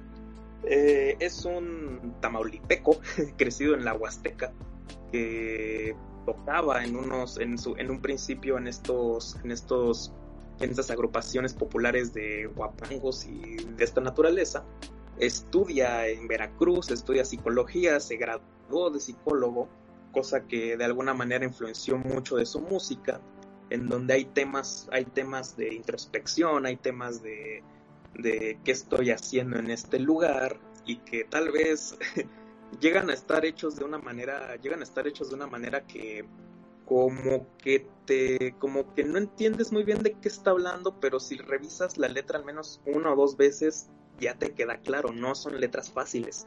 No son letras fáciles, pero creo que se te quedan incluso si las llegas a escuchar. No sé, a este, no sé, Carlos, a ti que te pasé la playlist, ¿qué te pareció Rodrigo en general?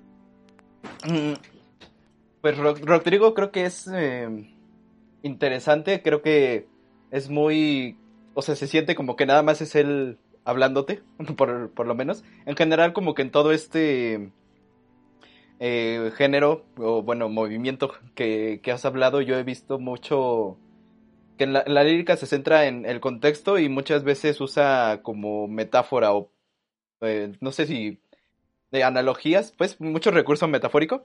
Eh, hay veces en los que creo que es demasiado.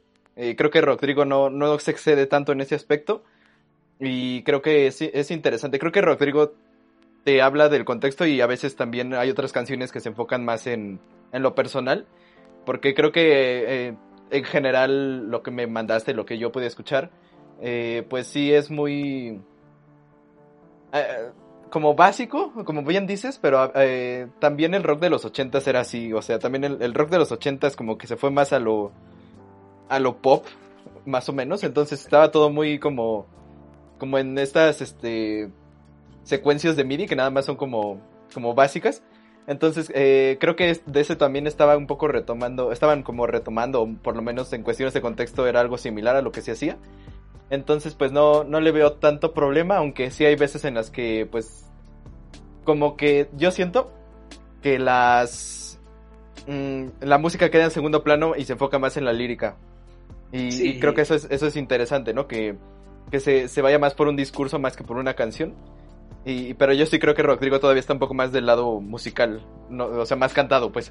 Porque sí había unos Sí. que, que luego como que se, se callaban, o sea, como que nada más recitaban, más o menos, y a veces cantaban, ¿no? Y creo que Rodrigo Ah, sí. todavía seguía como en el rock, tal, tal cual como, como lo dice su nombre. Sí, de hecho es, ese es un asunto muy importante también y es que hay otro elemento del cual pues del cual no he hablado tanto que es el aspecto pues de la grabación. Esto lo quería tocar posteriormente, pero vale la pena hacerlo ahorita. De hecho, constantemente cuando estos grupos comenzaron a tener algo de, difusión popular, las, las disqueras comenzaron a llamarlos. Pero esto era porque estaban haciendo todo este asunto de rock en tu idioma, que a mí se me hace una de las peores cosas que le pasó al rock mexicano. Eh, rock en tu idioma fue más como para introducir a los grupos argentinos y españoles, no tanto para darle la difusión que merecían a, algunas agrupaciones mexicanas que son bien difíciles de encontrar y que de plano ya no tuvieron un crecimiento musical por lo mismo. Es por eso que hay muchas recopilaciones de hay muchas recopilaciones que de plano se oyen hasta mal porque son grabadas de la radio. nunca nunca llegaron a tener discos, a tener grabaciones así de estudio porque solamente pudieron quedarse en la radio. De plano no habían lugares ni siquiera disqueras que estuviesen que estuviesen de acuerdo con los parámetros que ellos pedían ya que hay casos documentados, sobre todo en entrevistas que hay con, varias personas de ahí, que cuando iban a las disqueras, las disqueras les decían es que tenemos que integrarlos a todo lo que se viene, a todo lo que se viene ahorita con rock en tu idioma.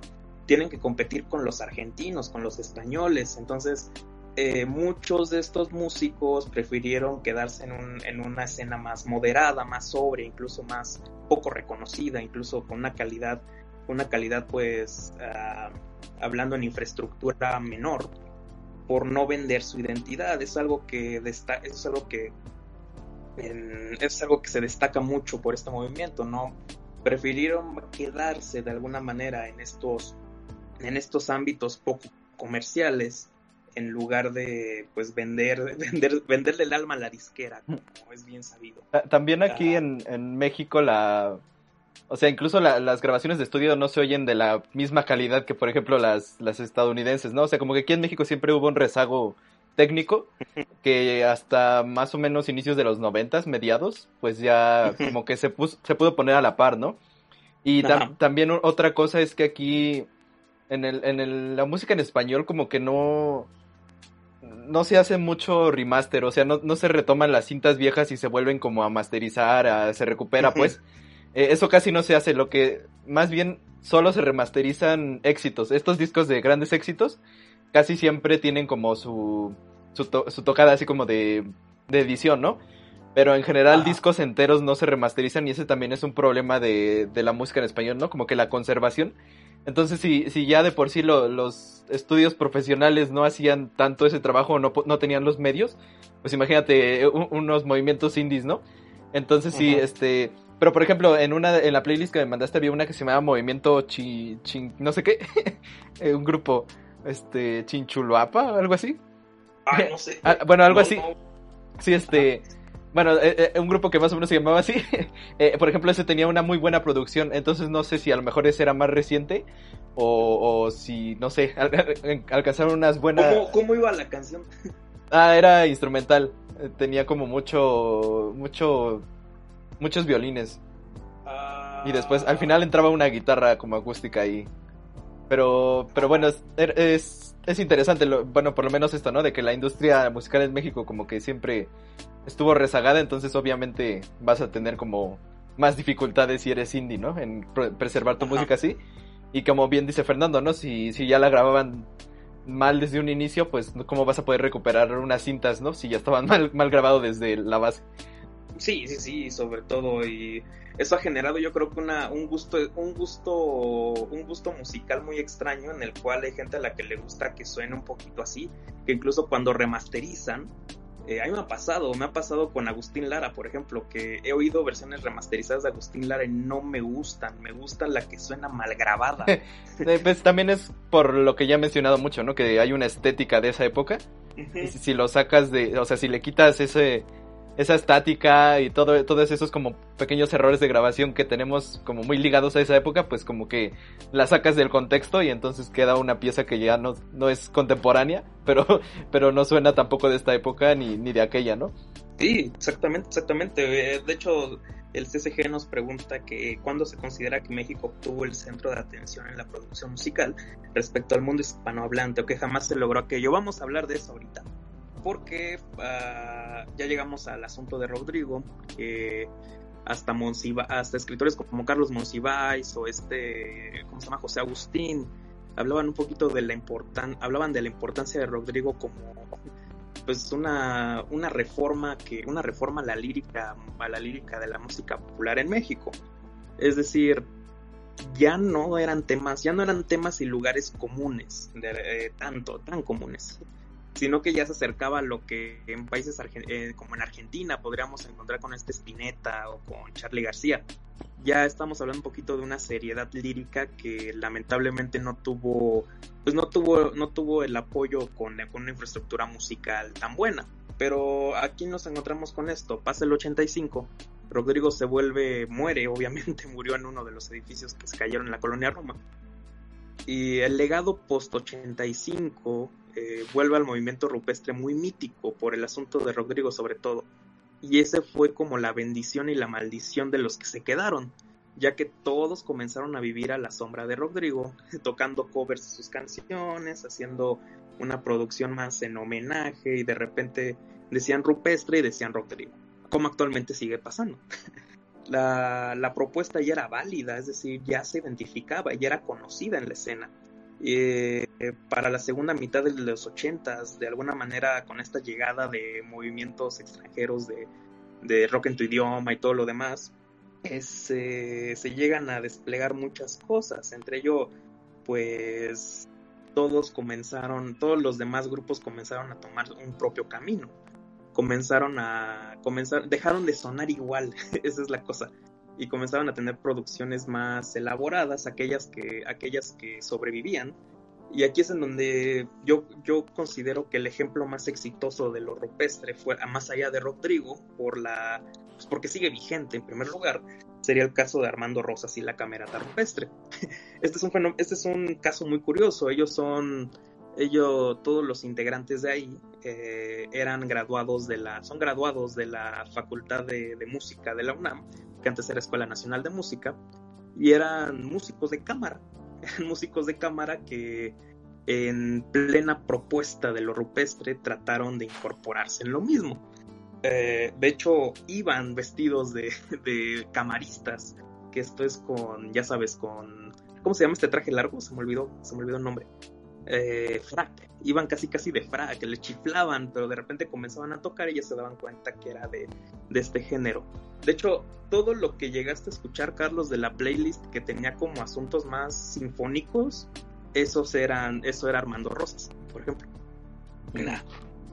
Eh, incluso, incluso hay más gente que sobre todo habla de habla de lo que el rupestre significó también eh, en otros, en trascendencia. En trascendencia, eh, todo el fenómeno del unplug ya existía con la trova y sobre todo con el rupestre de alguna manera, porque las tocadas no tenían precisamente la, inter, la interferencia de, de instrumentos eléctricos, al menos en esa época. Bueno, para, para ir finalizando, un poquito con lo que decía este, con lo que decía este SSG.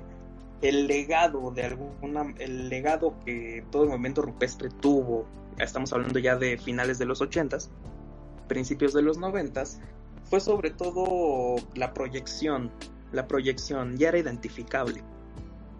Eh, la creación de espacios, espacios como el Foro del Tejedor, que es un lugar eh, especializado para trovadores sobre todo. Está bonito, está bonito el foro de tejedor.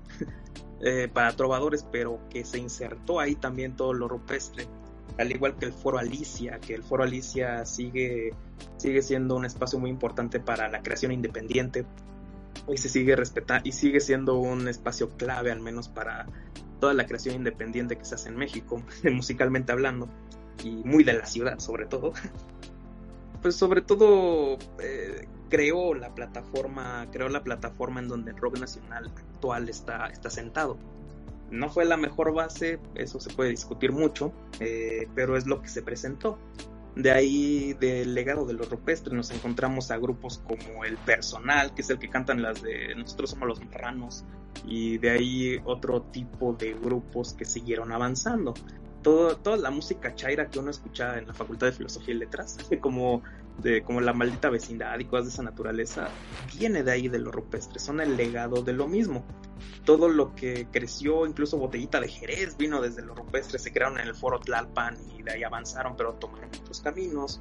Entonces, Caifanes incluso nacen desde, nacen desde estos lugares, Café Tacuba también, nacen desde estos lugares y comienzan a tomar un camino propio en el cual pues el reconocimiento del cual pregunta el CCG se puede decir que llegó con estos grupos, no con los rupestres como tal, pero sí con estos, estos grupos que se adscribieron, que se unieron a Rock en tu idioma.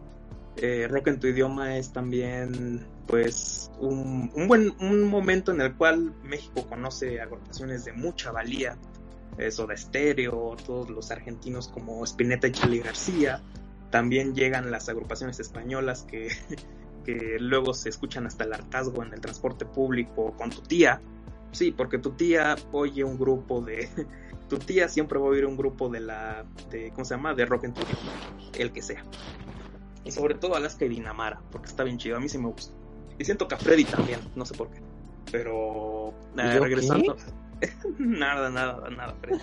Pero bueno, volviendo a todo esto, eh, yo podría decir que el, rock rupestre, el movimiento rupestre, sienta la base de, de una música, de un rock mexicano que nunca ha tenido el reconocimiento, nunca ha tenido tampoco, no, no sé si llamarle reconocimiento porque sí lo puede tener, pero nunca ha tenido la apertura, la apertura y la inversión que este podría merecer para una creación digna y buena.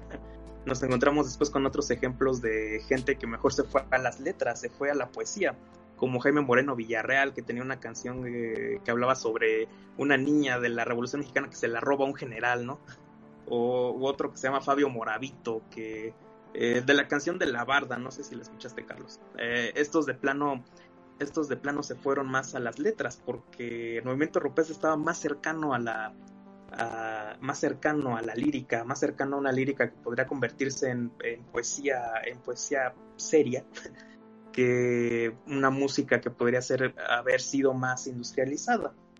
Hay otros casos como Alejandro Pérez Sáez, que es el de la canción de las semillas de girasol, estas cosas de plano se quedaron muy en el olvido de plano se quedaron muy en el olvido y ya no pudieron, ya no pudieron avanzar más. Ahí, bueno, para, para ir terminando, yo creo que yo creo que vale la pena mucho mencionar mis fuentes. Yo me remito mucho a un blog que me gusta mucho. Sí, todavía leo en Blogspot, que se llama Viaje al Espacio Visceral. Está, está muy chido.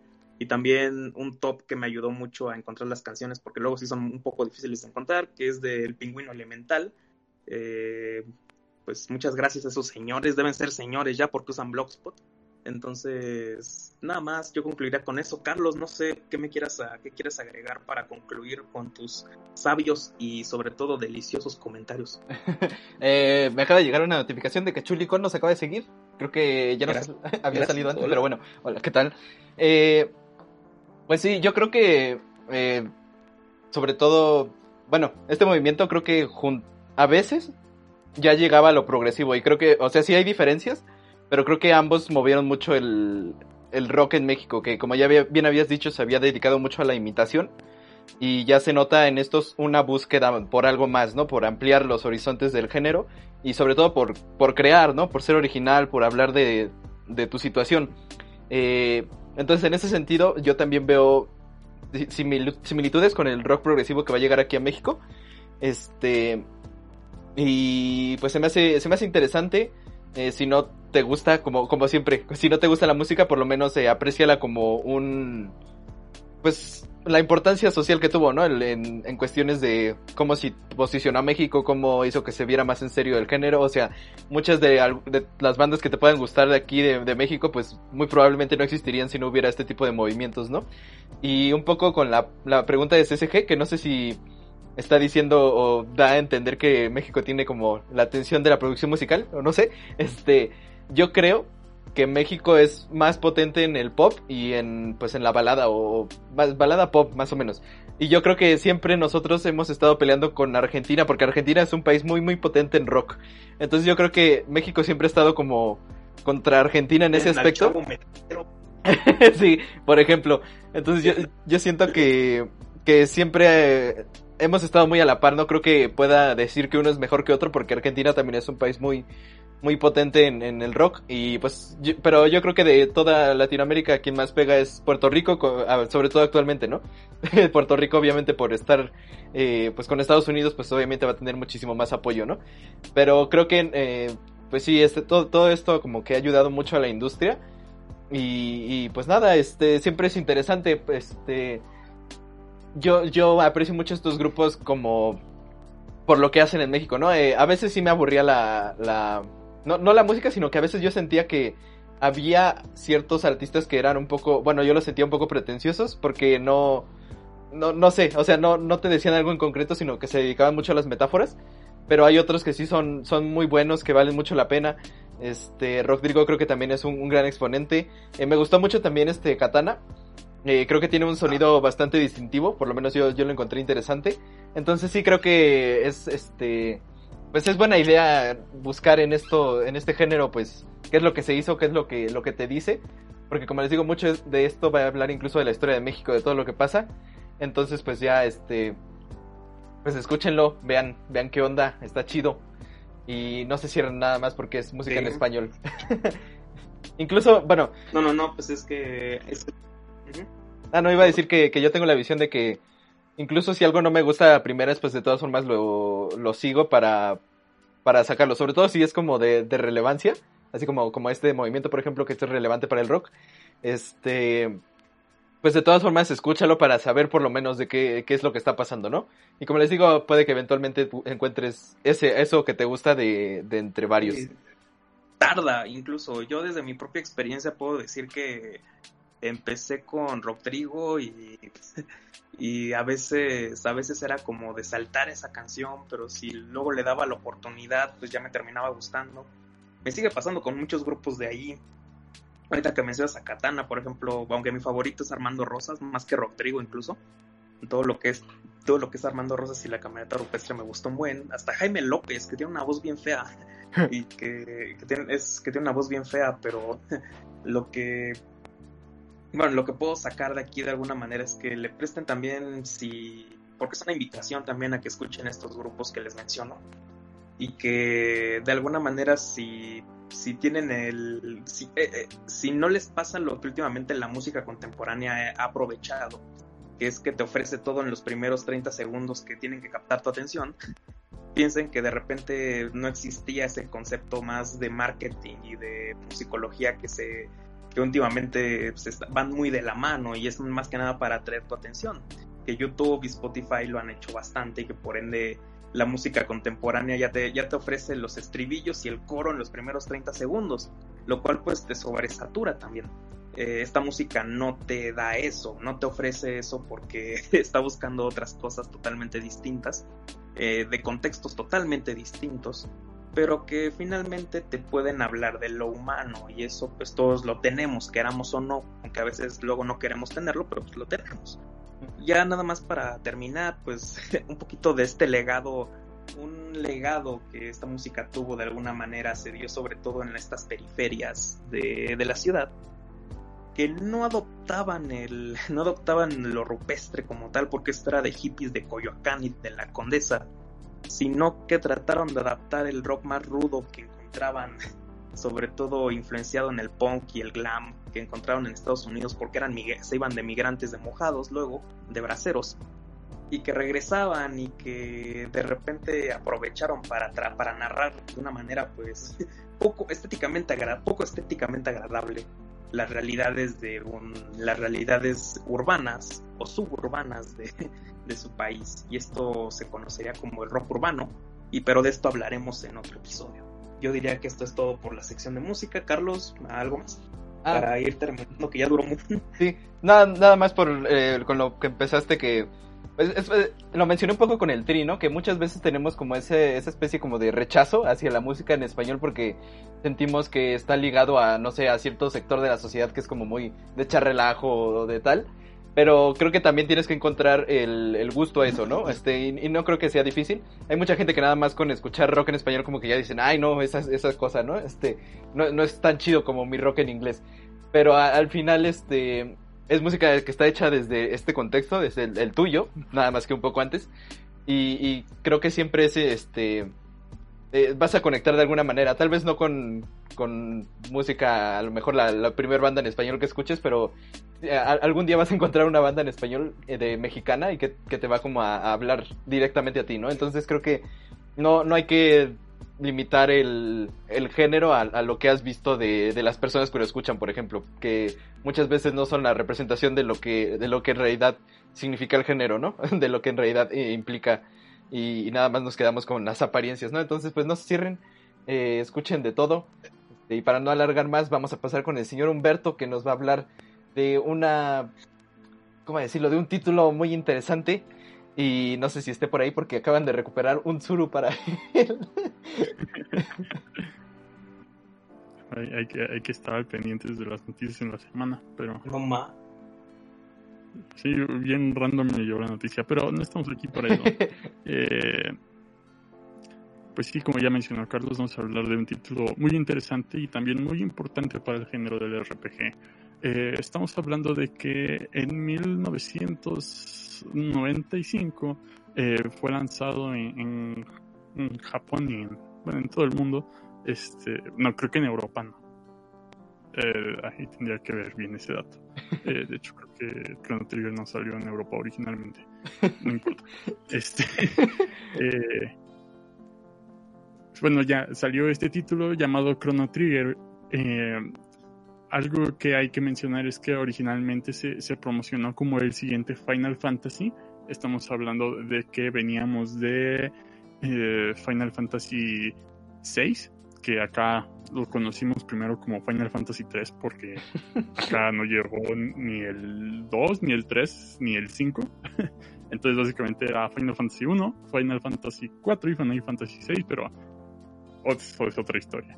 Eh, promocionado como, como Final Fantasy y también promocionado como el proyecto de ensueño hecho por el equipo de ensueño, debido a que eh, dentro de los desarrolladores y, eh, y, bueno, en general la gente que estaba haciendo este, este título se encontraba Hiro, Hironobu Sakaguchi y, y Kazuhiko Aoki, que ambos son este, eh, creadores de Final Fantasy también se encontraba Nobuo Uematsu, que es igual el compositor de Final Fantasy.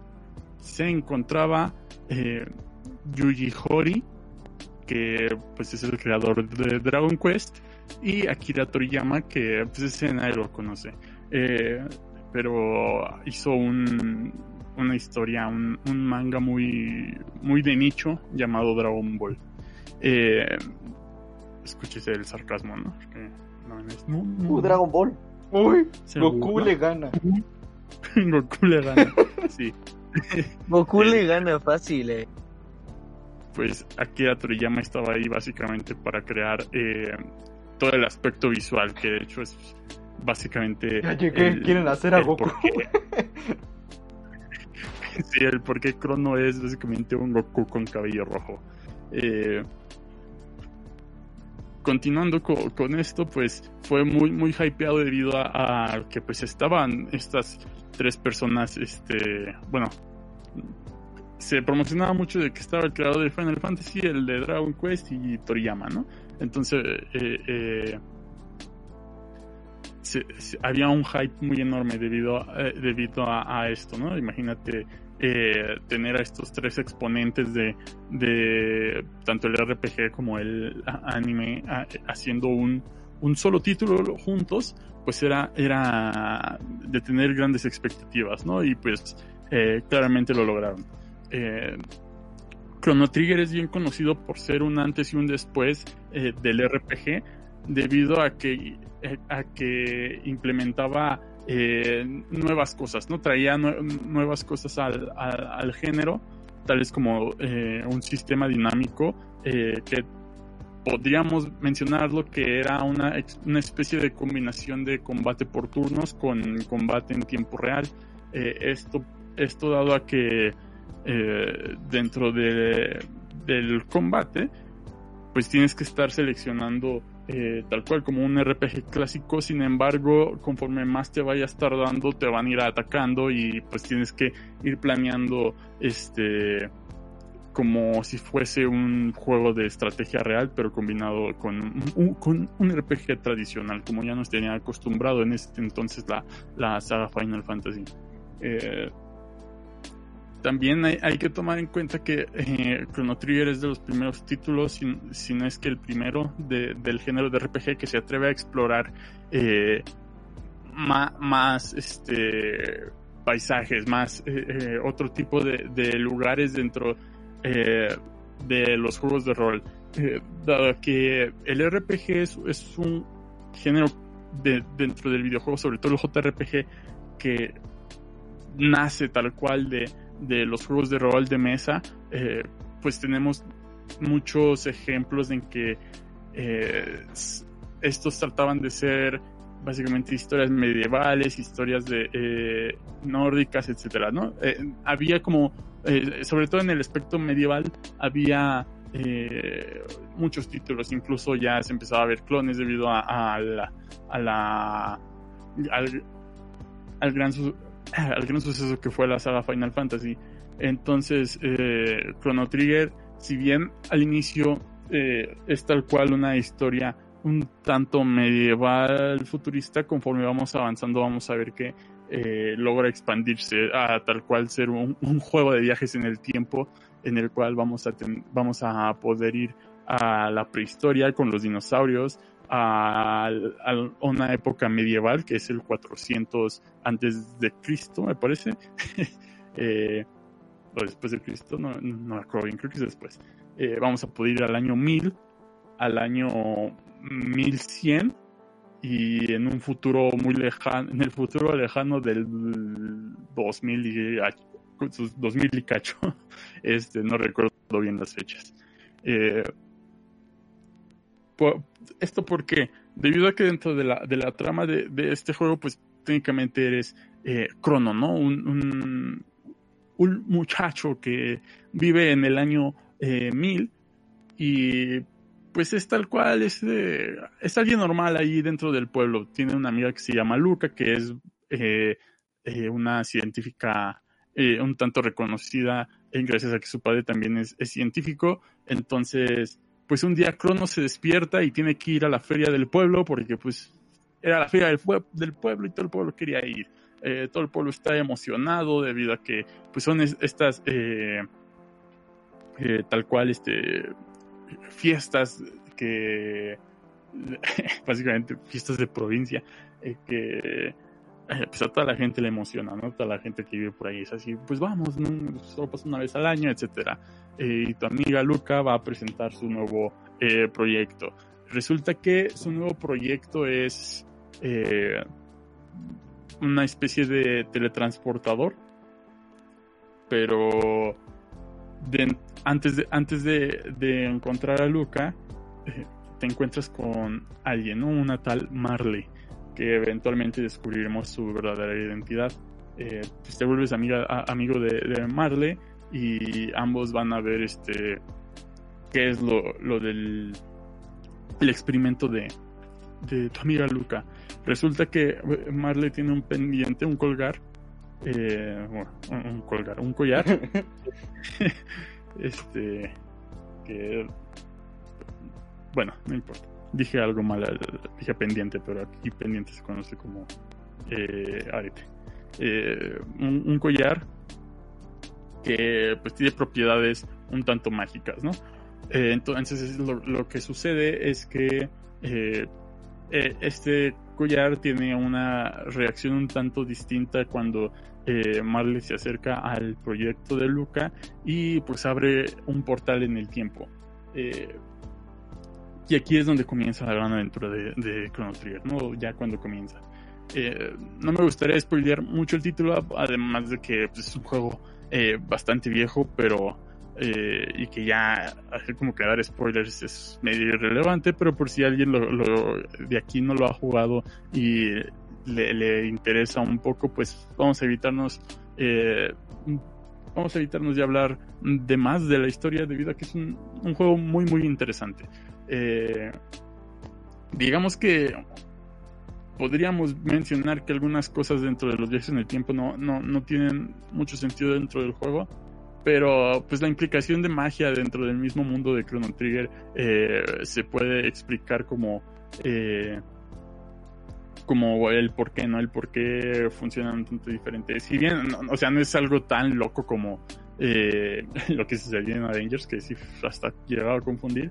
Eh, Chrono Trigger siento que maneja bastante bien y además de que eh, llega un punto en la historia en la que puedes viajar a la época que quieras, eh, también pues de ahí viene un poco, ¿no? Dentro de las derivaciones que puedes llegar a encontrar eh, explorando el mundo de Chrono Trigger. Eh, puede, puede surgir ahí alguna pequeña duda, pero no es nada realmente grave, nada que rompa con la historia. De hecho, está muy bien construida en ese aspecto y hay uno, hay un que otro plot twist bastante interesante. Eh, algo que me gusta mucho de este juego es que no hay que hacer grindeo, realmente no hay que grindear, eh, que era algo, eh, bueno, es algo que cuando oyes sobre todo así como de un RPG old school de la época del Super Nintendo, eh, pues sí se te vienen a meter, ah, sí, son historias chidas, y de repente empieza a, así a pensarlo, así, pero tengo que grindear.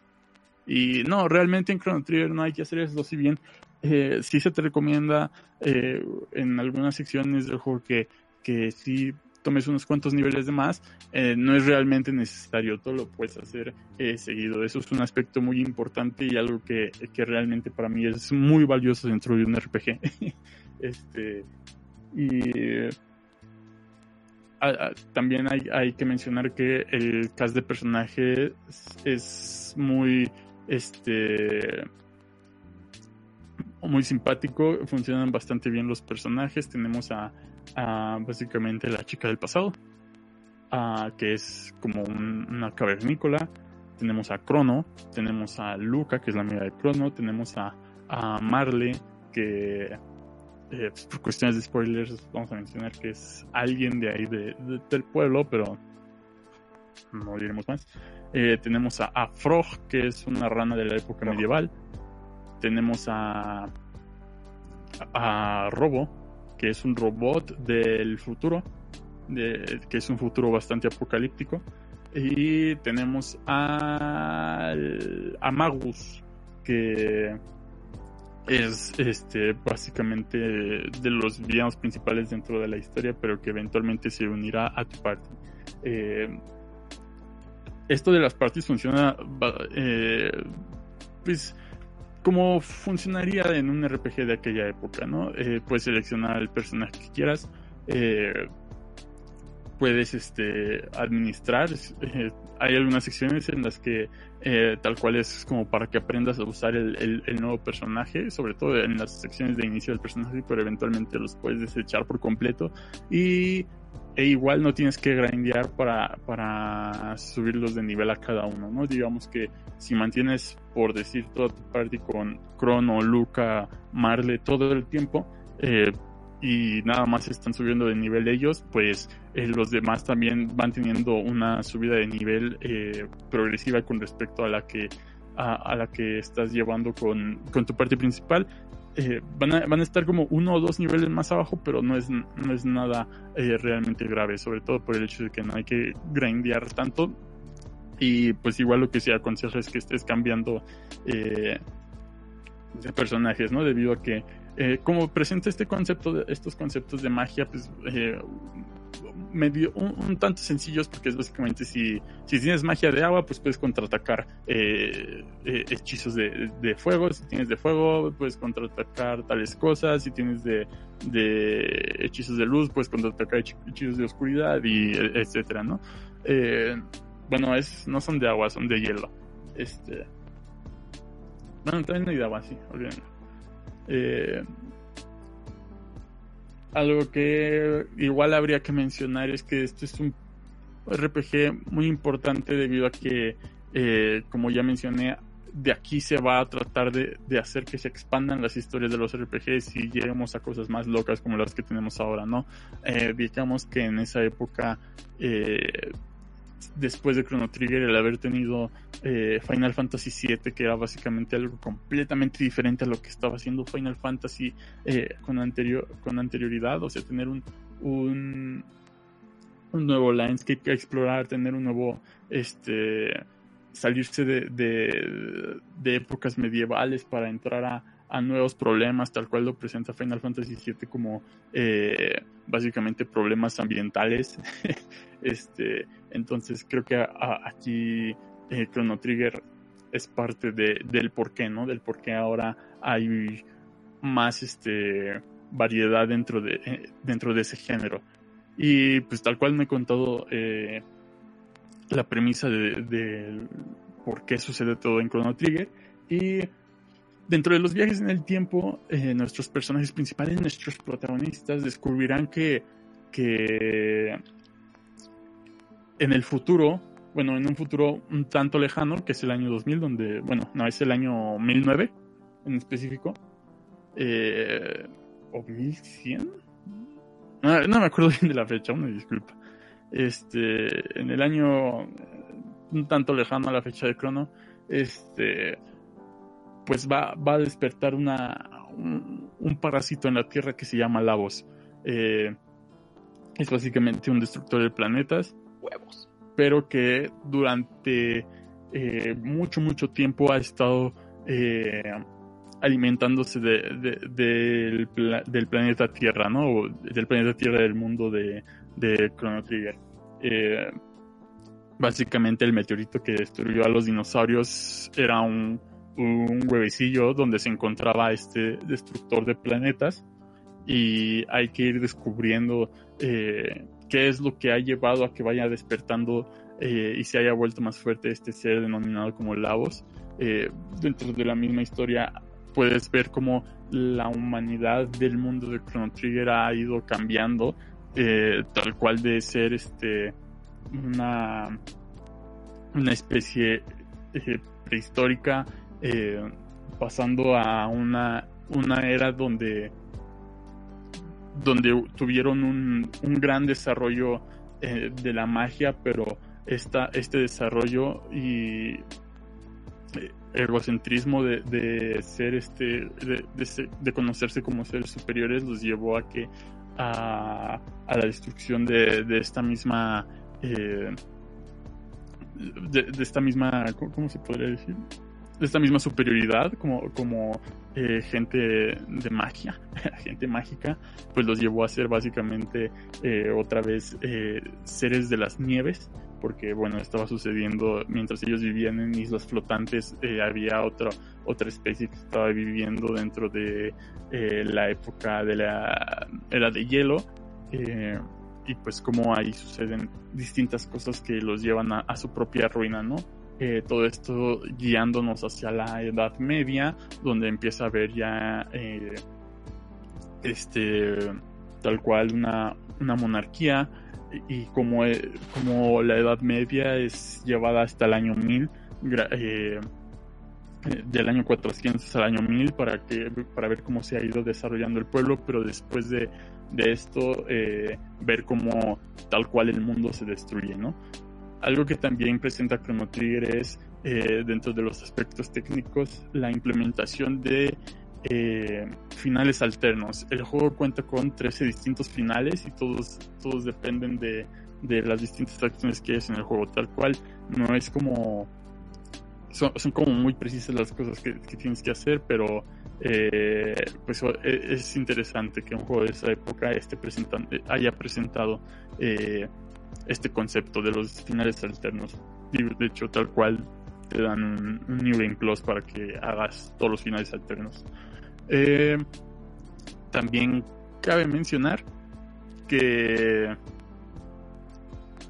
que ah, se me fue bueno la música la música del juego está muy muy padre si pueden escucharla eh, el tema principal es, maravilloso el juego está disponible para Super Nintendo. Bueno si es que lo consiguen porque está como en 5 mil pesos para Super Nintendo. Eh, eventualmente salió para la PlayStation eh, la, 1, que en esa versión agregaban cinemáticas como de estilo anime que básicamente iban a, iban a ser llevadas ya a las versiones posteriores del juego, ¿no? está para la consola virtual del Wii, para eh, celulares, eh, está para PC, está para la Nintendo DS, que eh, esa versión agregó este unas mazmorras adicionales dentro del endgame del mismo juego y igual, ¿no?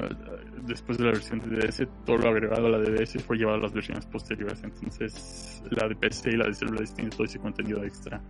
Eh, algo que hay que mencionar es que el juego está muy padre. Diría yo que, que si ya jugaste Chrono Trigger no vas a sentir como mucha necesidad de jugar bastantes RPGs, más allá de si te gusta el, el mismo género, porque eh, es tal cual un paquete muy completo dentro de, este género, lo cual este, me parece agradable y es una experiencia muy, muy, muy, muy recomendada aquí por, su panel pico fuerte de, Culto Podcast.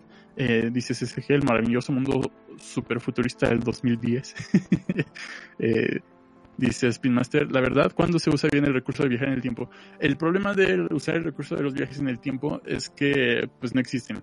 Entonces, eh, bueno, dentro de, nuestra eh, realidad no existe. Entonces no hay realmente un, un estándar de qué es un viaje en el tiempo. Lo puedes implementar como, como tú quieras realmente y no hay, no hay un problema muy grave. Eh, de cómo lo, logres hacer funcionar.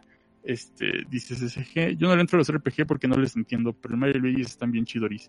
Eh, de hecho, algo que tiene Chrono Trigger es que siento que es muy amigable en, en cuestión de interfaz y en cuestión de jugabilidad.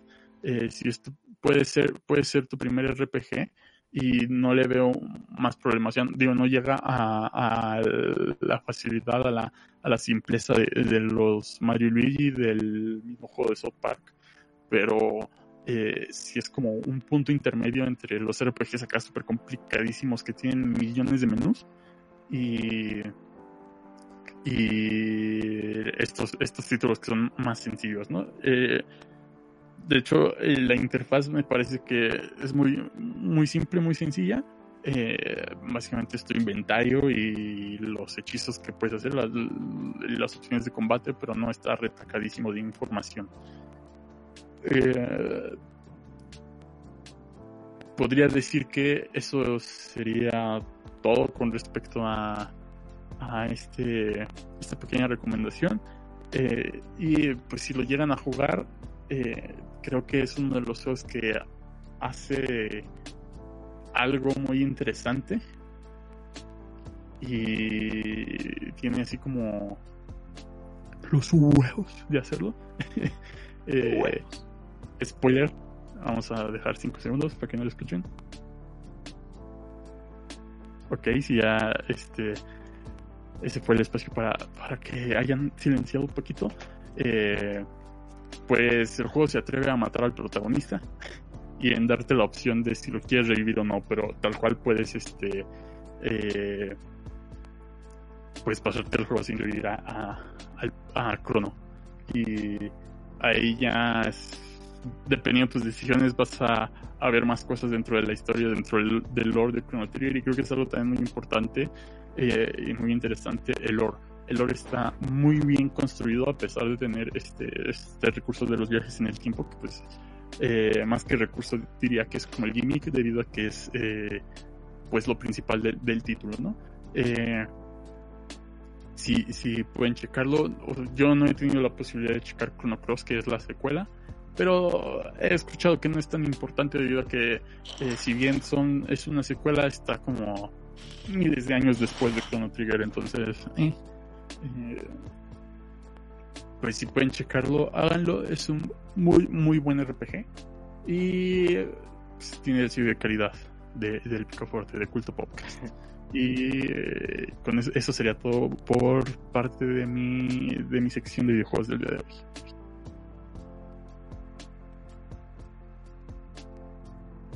Pues muy bien, muchas gracias, señor Picaforte, y vamos a terminar este nuestro podcast con nuestra última sección que no puede faltar nunca, la sección de los memes con el señor Fernando, que nos trae algo un poco Sí, relacionado sí, con esta con esta, ay, perdón, con un poco relacionado con esta con, con esta sección previa. Exactamente, exactamente, mi querido Carlos. Vamos a hablar de que Goku le gana. Porque Goku le gana. Exactamente. Eh, Goku le gana. Vamos a hablar de este maravilloso. Eh, las decisiones, las decisiones son una cosa muy complicada en esta vida.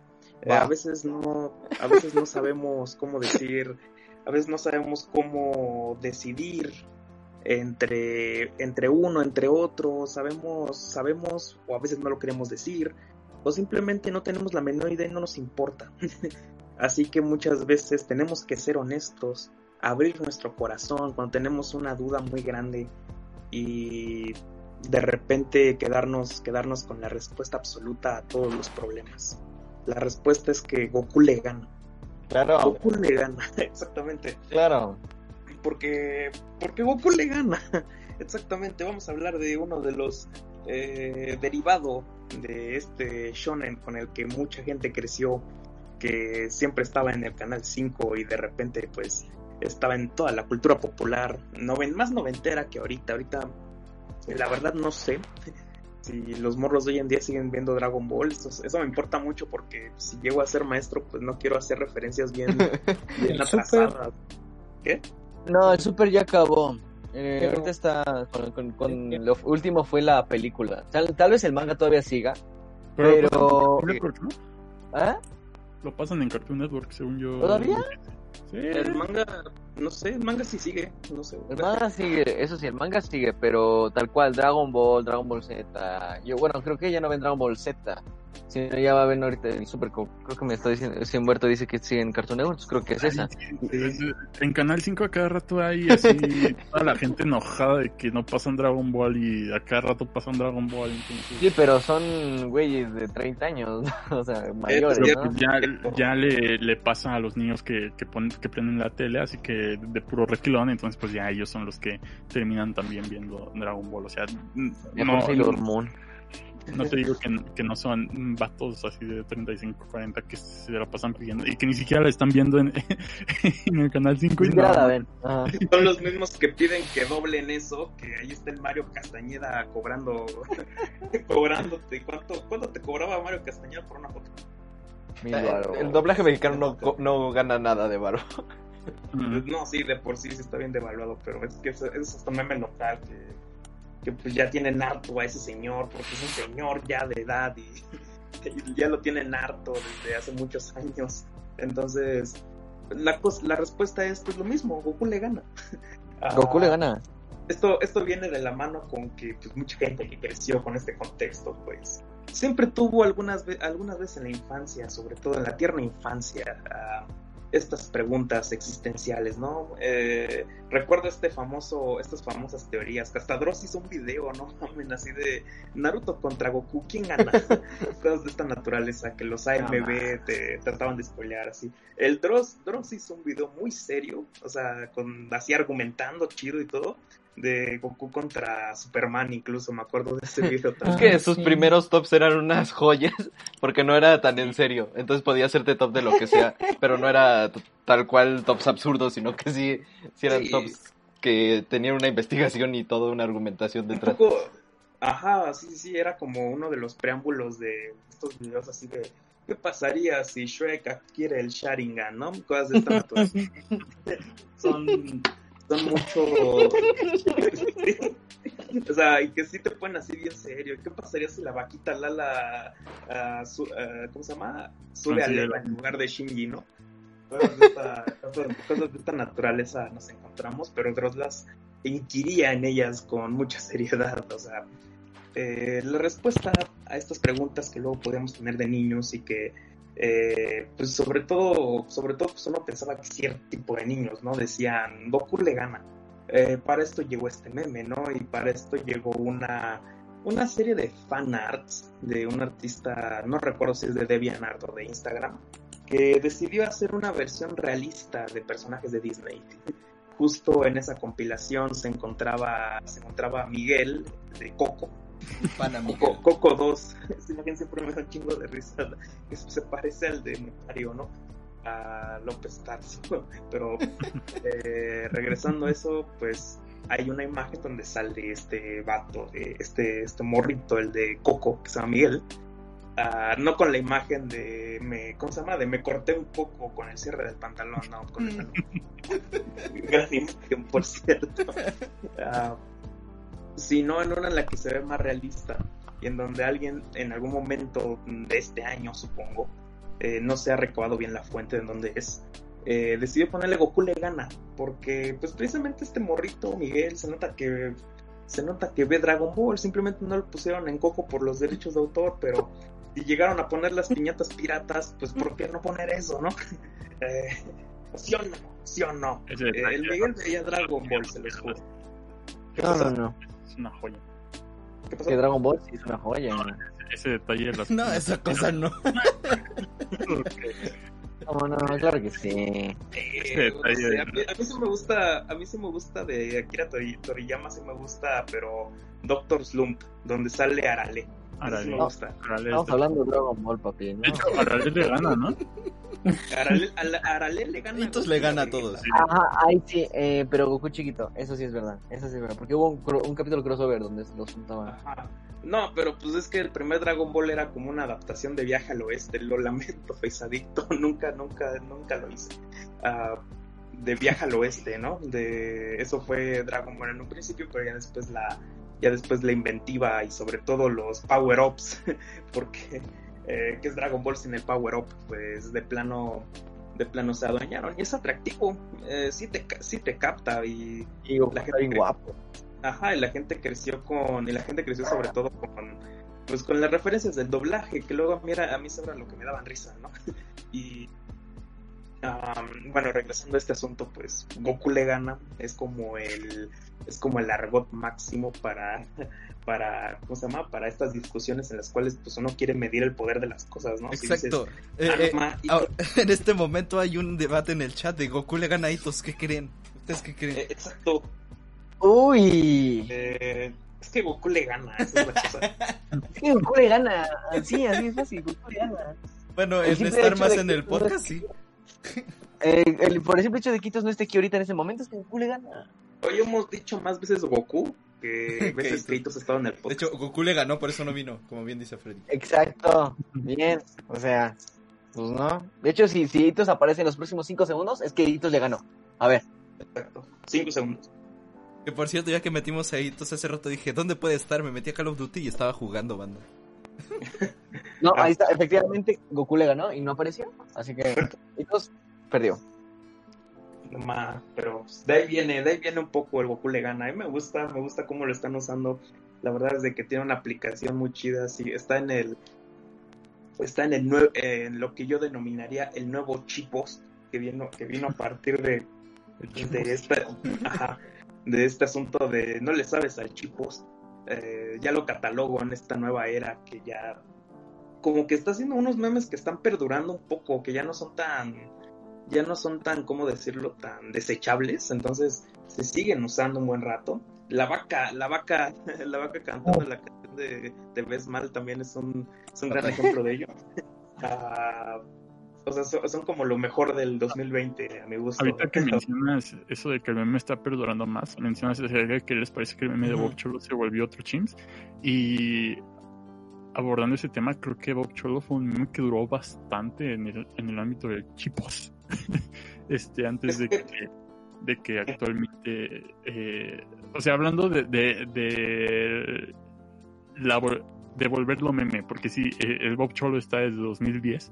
eh, pero no fue hasta años recientes, ¿no? Bueno, este, este año que, que realmente vimos eh, su evolución de imagen random a, a meme y Forma de vida.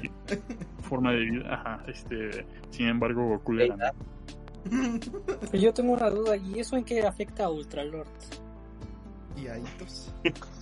Ah, Porque esa es otra versión, ¿no? ¿Saben qué afecta el triunfo de También Goku le gana a Ultralord, Toris. Así ¿Saben que... qué afecta el triunfo de Goku?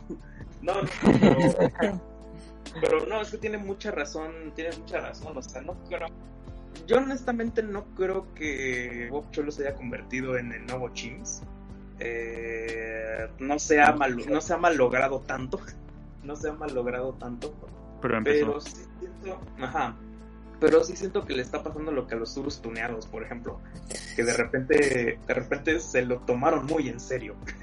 Ah, saludos al suru, ¿no? Saludos al suru. Ah, Ojalá vuelva pronto.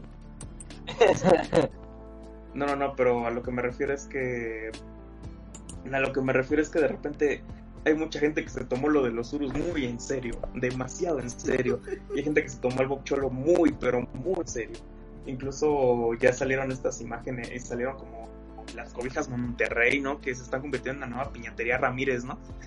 Ah, las, las cobijas Monterrey que ya sacaron el Bob Cholo. Yo lo admito, yo quería una, pero eso no va a pasar. Están baratos. Entonces, sí, La cosa eso. es que el envío, quién sabe cuánto te lo cobre.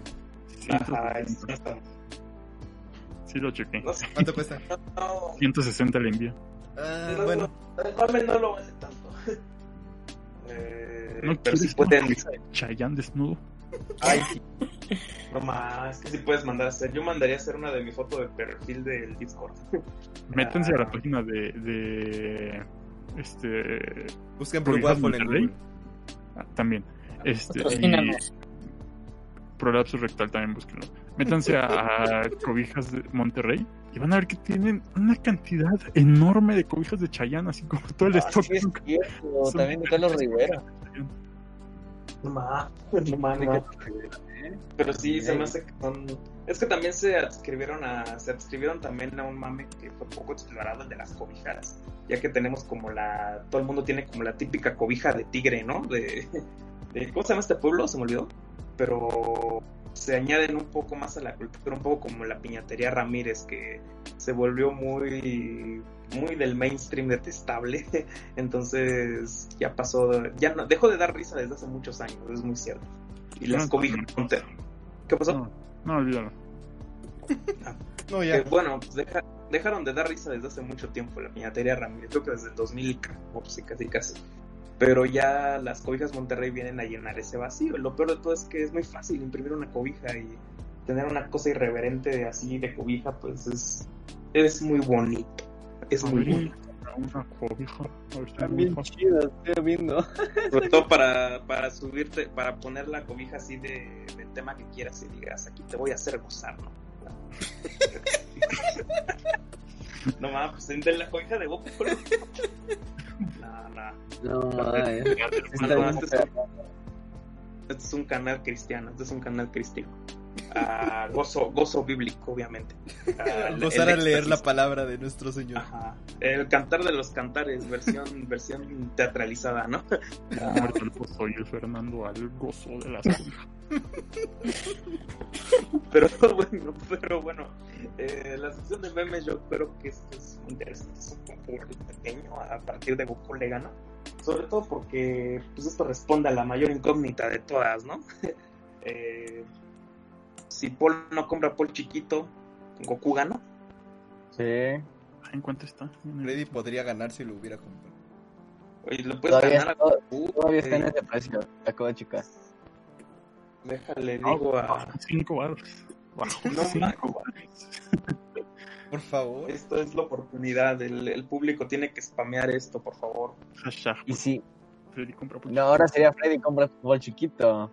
Pero ese no, es- esa no es mi tarea, mames. Pero tú dijiste que tú lo comprabas. Sí, pero eso después de pues, invertir un poco acá en mi ámbito laboral, papi. Por No, no, no. vienes del ámbito laboral. Mm, sí, pero Ya, ya lo pusiste en currículum, bro.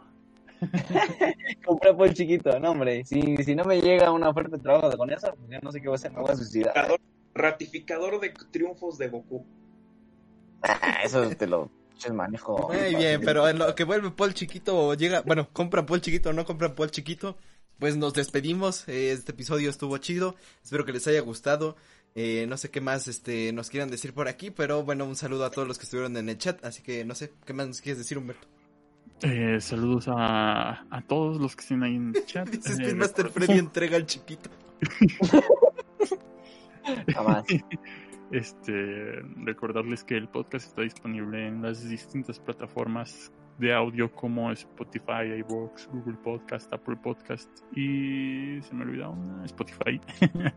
este, también que está en YouTube hoy no, pero mañana sí. Bueno, irrelevante ya que lo estén viendo en YouTube, Eh, pero eh, no, no importa. Eh, es- se pueden suscribir al Twitch. Recuerden que en la semana hacemos luego eh, streams de juegos. Eh, suscríbanse eh, para que lleguen esas teorías que tanto quieren. Eh, que nada más, bueno, ya no sé si las quieren porque pues no, no sube ese número de suscriptores del YouTube. Y que spamen a, no sé, a alguien que quiera que, a alguien que quieran decirle que Goku gana, ¿no? Sí, sí, sí, díganles, Elitos gana.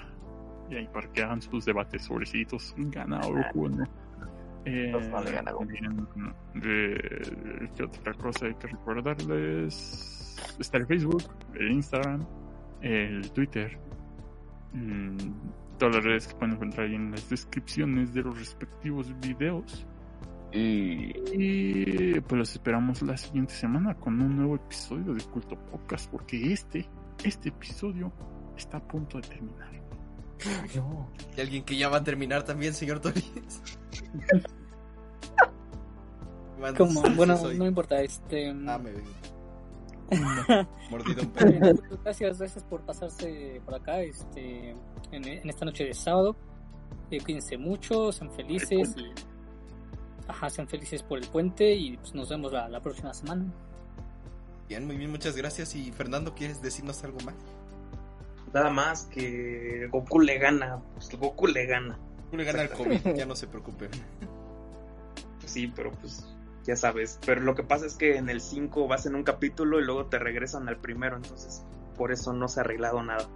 aún no le ha ganado por eso. No, pues nada más que se lo pasen muy bien esta noche. Eh, cuídense mucho, ya les dije, aquí hay, aquí hay una fiesta de covidiotas, entonces cuídense mucho, no sean como estos vecinos que eh, espero que en unos 15 días no tomen otra foto y en 15 días otra, entonces eh, ¿Cómo no sean eso. ¿Qué?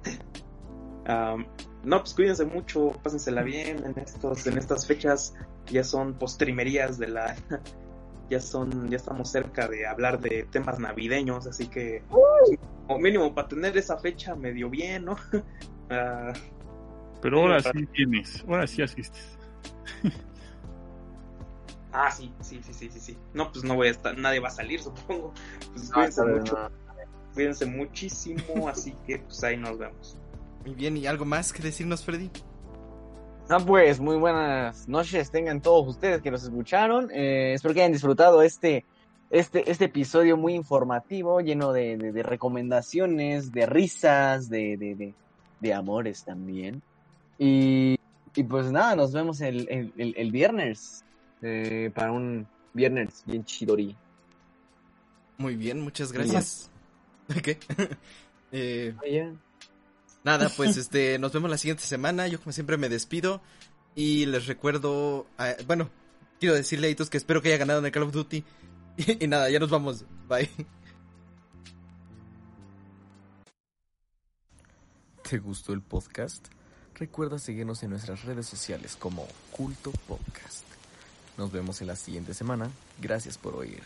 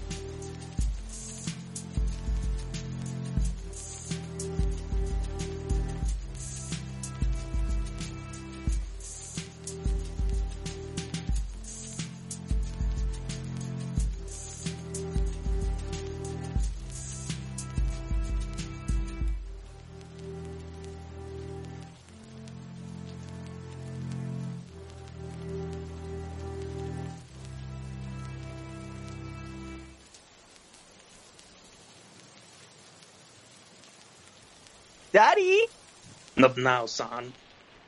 Daddy, Not now, son. Daddy. Not now, son. Son.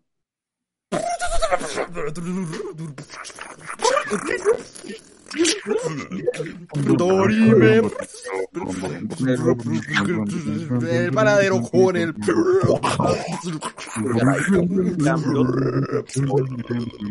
Tus Juárez chutarreatas en los bares. Tos, tos y tos. Freddy, yo te amo. Ay, me duele el Freddy. ¿Qué tal están tus Freddys, Humberto? Eh, Muy chiquitos, mis Freddys. igual que en sexto, mames. Hacíamos esto en Que sexto. apestan los verga. Freddys. Es que hace frío. Día se fría. Ay, Ya, ya, ya basta de hablar de mis Freddys, por favor. Ya, ya, vámonos.